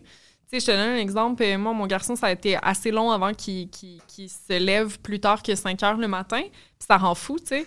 Fait que, euh, à la place de punir, mettons, quand il se réveillait tôt, Hmm. euh, par exemple, en le remettant dans son lit, puis en faisant comme non, tu restes, puis en fermant sa porte, etc. Il n'a pas fait par exprès, ouais. Ah, c'est ça. Ce que j'ai commencé à faire, c'est y faire un tatou quand il se réveille à la bonne heure. tu sais, fait que, mettons, il y a un cadran qui, euh, tu sais, ça s'allume vert quand il peut se sortir du lit à 6h30. OK? Puis là, il vient me voir dans ma chambre, puis il est comme, je peux avoir un tatou? Tu sais, Oh! parce qu'il- tu sais, c'est comme un- un- une récompense Ouais, pour ouais. le comportement positif.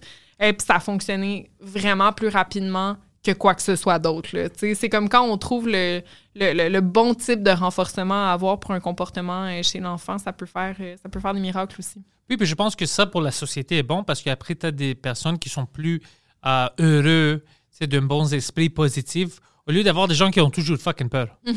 Parce que Ah, même, même ça, d'avoir peur, ça doit pas être bon psychologiquement. Ben, la peur, ça fait apprendre rapidement. Sais, par exemple, chez le rat, euh, il y a les études sur la peur qui sont faites chez l'animal. Ce qu'ils vont faire pour tester le, processus d'apprentissage de la peur, c'est donner des, légers chocs électriques. Fait que, par exemple, euh, on va mettre un rat dans une cage qui est, est particulière, fait qu'elle est toute verte. OK? Puis là, on veut qu'il apprenne à avoir peur de cette cage-là, fait qu'on va lui donner des légers chocs juste quand il est dans cette- ce type d'environnement-là. Ensuite de ça, on le ressort puis on le met dans un environnement sécuritaire, genre une cage jaune. OK? Ouais. Euh, une seule exposition au choc électrique, ça va être suffisant pour que quand tu reprends le rat et que tu le remets dans la cage verte, tout de suite, il va freeze. Il va avoir un comportement de peur, Tu sais, ce qui nous montre qu'il a appris très rapidement. Euh, apprendre par la peur, c'est facile. Ce qui est difficile, c'est d'oublier cette peur-là après. OK? Parce que même si tu ne redonnes pas de choc électrique pendant plusieurs semaines, voire plusieurs mois, spontanément, le rat peut avoir une réponse de peur à chaque fois que tu le remets dans cet environnement-là. OK? Donc, on apprend bien avec la peur, mais oui, en effet, ça peut poser euh, des traces qui sont euh, quasi indélébiles, tu sais, et qui peuvent faire en sorte qu'à l'âge adulte, mais on va agir différemment vis-à-vis certaines situations parce qu'on a appris très tôt dans notre, dans notre développement que, hey, ce contexte-là, il est dangereux. tu sais.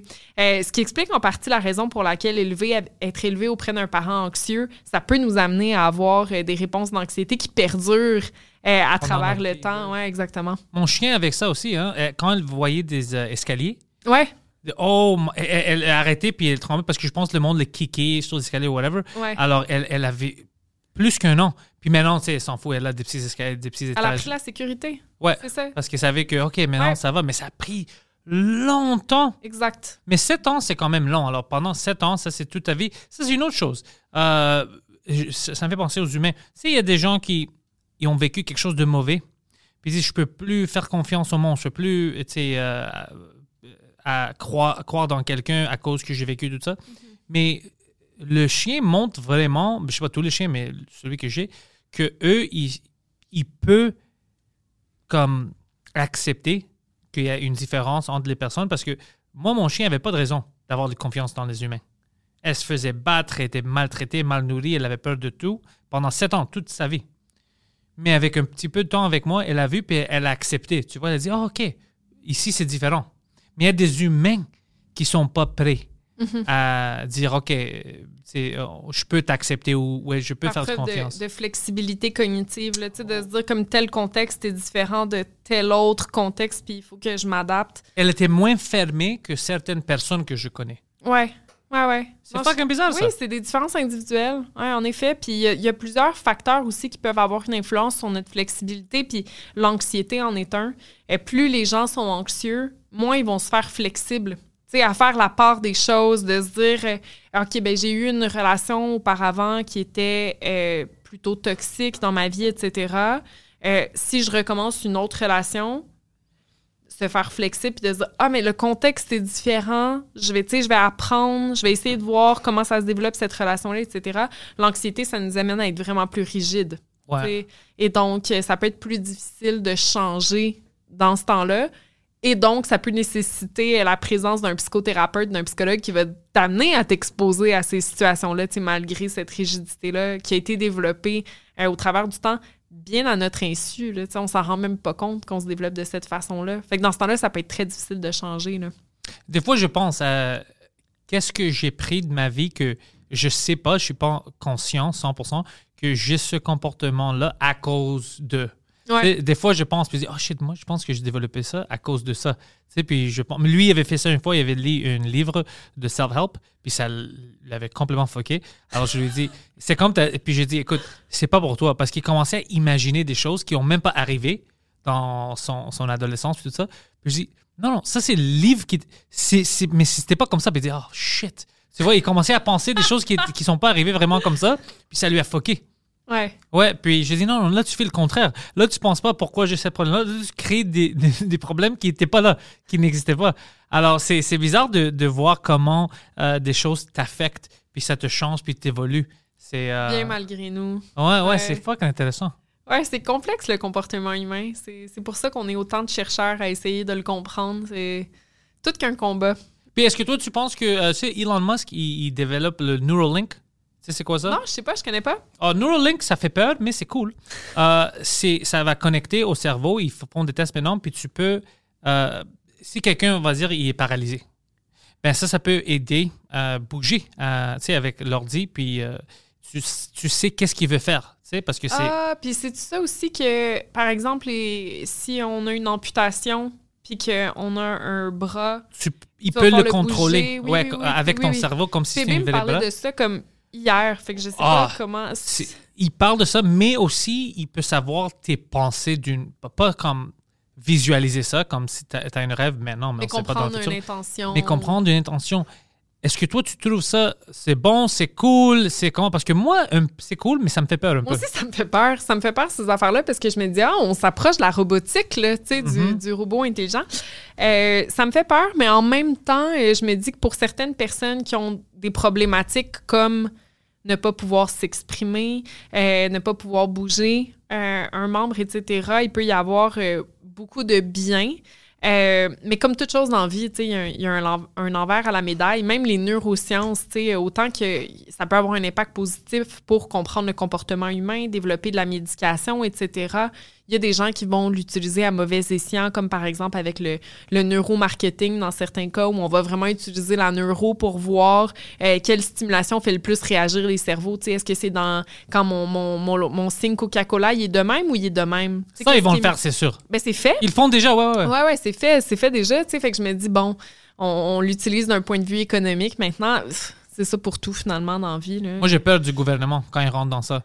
Ouais, comme, ah, intéressant, Catherine, elle, elle, elle aime pas le couvre-feu. OK, on va aller la voir. OK. C'est des choses comme ça. Ça, j'aime pas. Ça, j'ai Ouais. peur de quelqu'un d'avoir accès à tes pensées. ouais, Parce que tout ce qui est connecté à l'ordi, l'Internet, ben, quelqu'un va avoir accès à ça. ouais. On n'est pas vraiment libre quand on a tout ça. Alors ça, ça me fucking fait peur. Je suis comme, Hmm, c'est trop de pouvoir. Maintenant, ils ont accès à je suis où, qu'est-ce que j'aime, qu'est-ce que j'achète, tout ça. Maintenant, ils vont avoir accès à mes pensées. Come on. Mais je suis tout pour aider les gens qui ont besoin de ça. Parce qu'il va y avoir plein de gens qui ne peuvent pas marcher, qui vont pouvoir marcher. Ben oui, c'est ça, c'est gr- c'est gros, là. C'est gros comme avancée. Mais c'est ça, je pense que comme toute avancée, il faut être prudent, tu sais, dans cette utilisation-là. Tu mets ça dans les mains des mauvaises personnes, puis ça peut euh, donner des résultats assez catastrophiques. Même moi, si tu mets ça dans mes mains, euh, ça va être catastrophique. ça va. OK, dis-moi, euh, c'est où que tu aimerais que les gens te suivent? Notre podcast, à PB et moi, j'adorerais ça. Euh, on a une super belle émission, PB, puis moi, je suis vraiment contente. Euh, ça s'appelle Selon une étude. On peut aussi nous suivre sur Instagram, mais j'essaie de, poster euh, des, vidéos. Puis c'est vraiment l'objectif, c'est d'apprendre en neurosciences puis en santé mentale, mais sans que ce soit plate. Parce que je sais que ça peut être super plate quand on nous donne ça de façon bien dry. Mais euh, PB, c'est un gars qui euh, est capable de, de vulgariser des choses super compliquées en peu de mots. Puis euh, au quotidien, des fois, j'essaie d'y expliquer mes articles scientifiques, mes affaires, puis il les vulgarise tellement simplement que c'en est insultant. des fois, je suis comme, mais voyons. Écoute-moi, nerd. c'est comme ça qu'on parle. fait que je suis contente que maintenant on puisse offrir euh, euh, aux, aux gens les conversations de salon que PB on a depuis euh, vraiment longtemps sur la science. Fait qu'on tripe à faire ce beau projet-là. Fait que vous pouvez nous suivre sur YouTube, Instagram et toutes les, les plateformes audio. Ben, c'est intéressant comme podcast. Puis tous les liens sont déjà dans la description pour que ça soit facile. Cliquez, suivez, abonnez. C'est facile. Merci. Merci.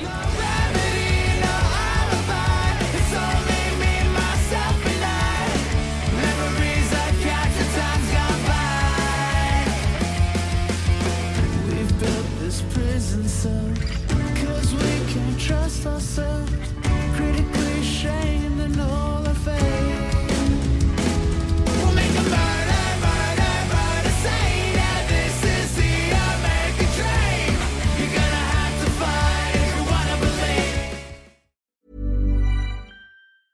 Mom deserves the best, and there's no better place to shop for Mother's Day than Whole Foods Market. They're your destination for unbeatable savings, from premium gifts to show-stopping flowers and irresistible desserts. Start by saving 33% with Prime on all body care and candles. Then get a 15-stem bunch of tulips for just $9.99 each with Prime. Round out Mom's menu with festive rosé, irresistible berry chantilly cake, and more special treats. Come celebrate Mother's Day at Whole Foods Market.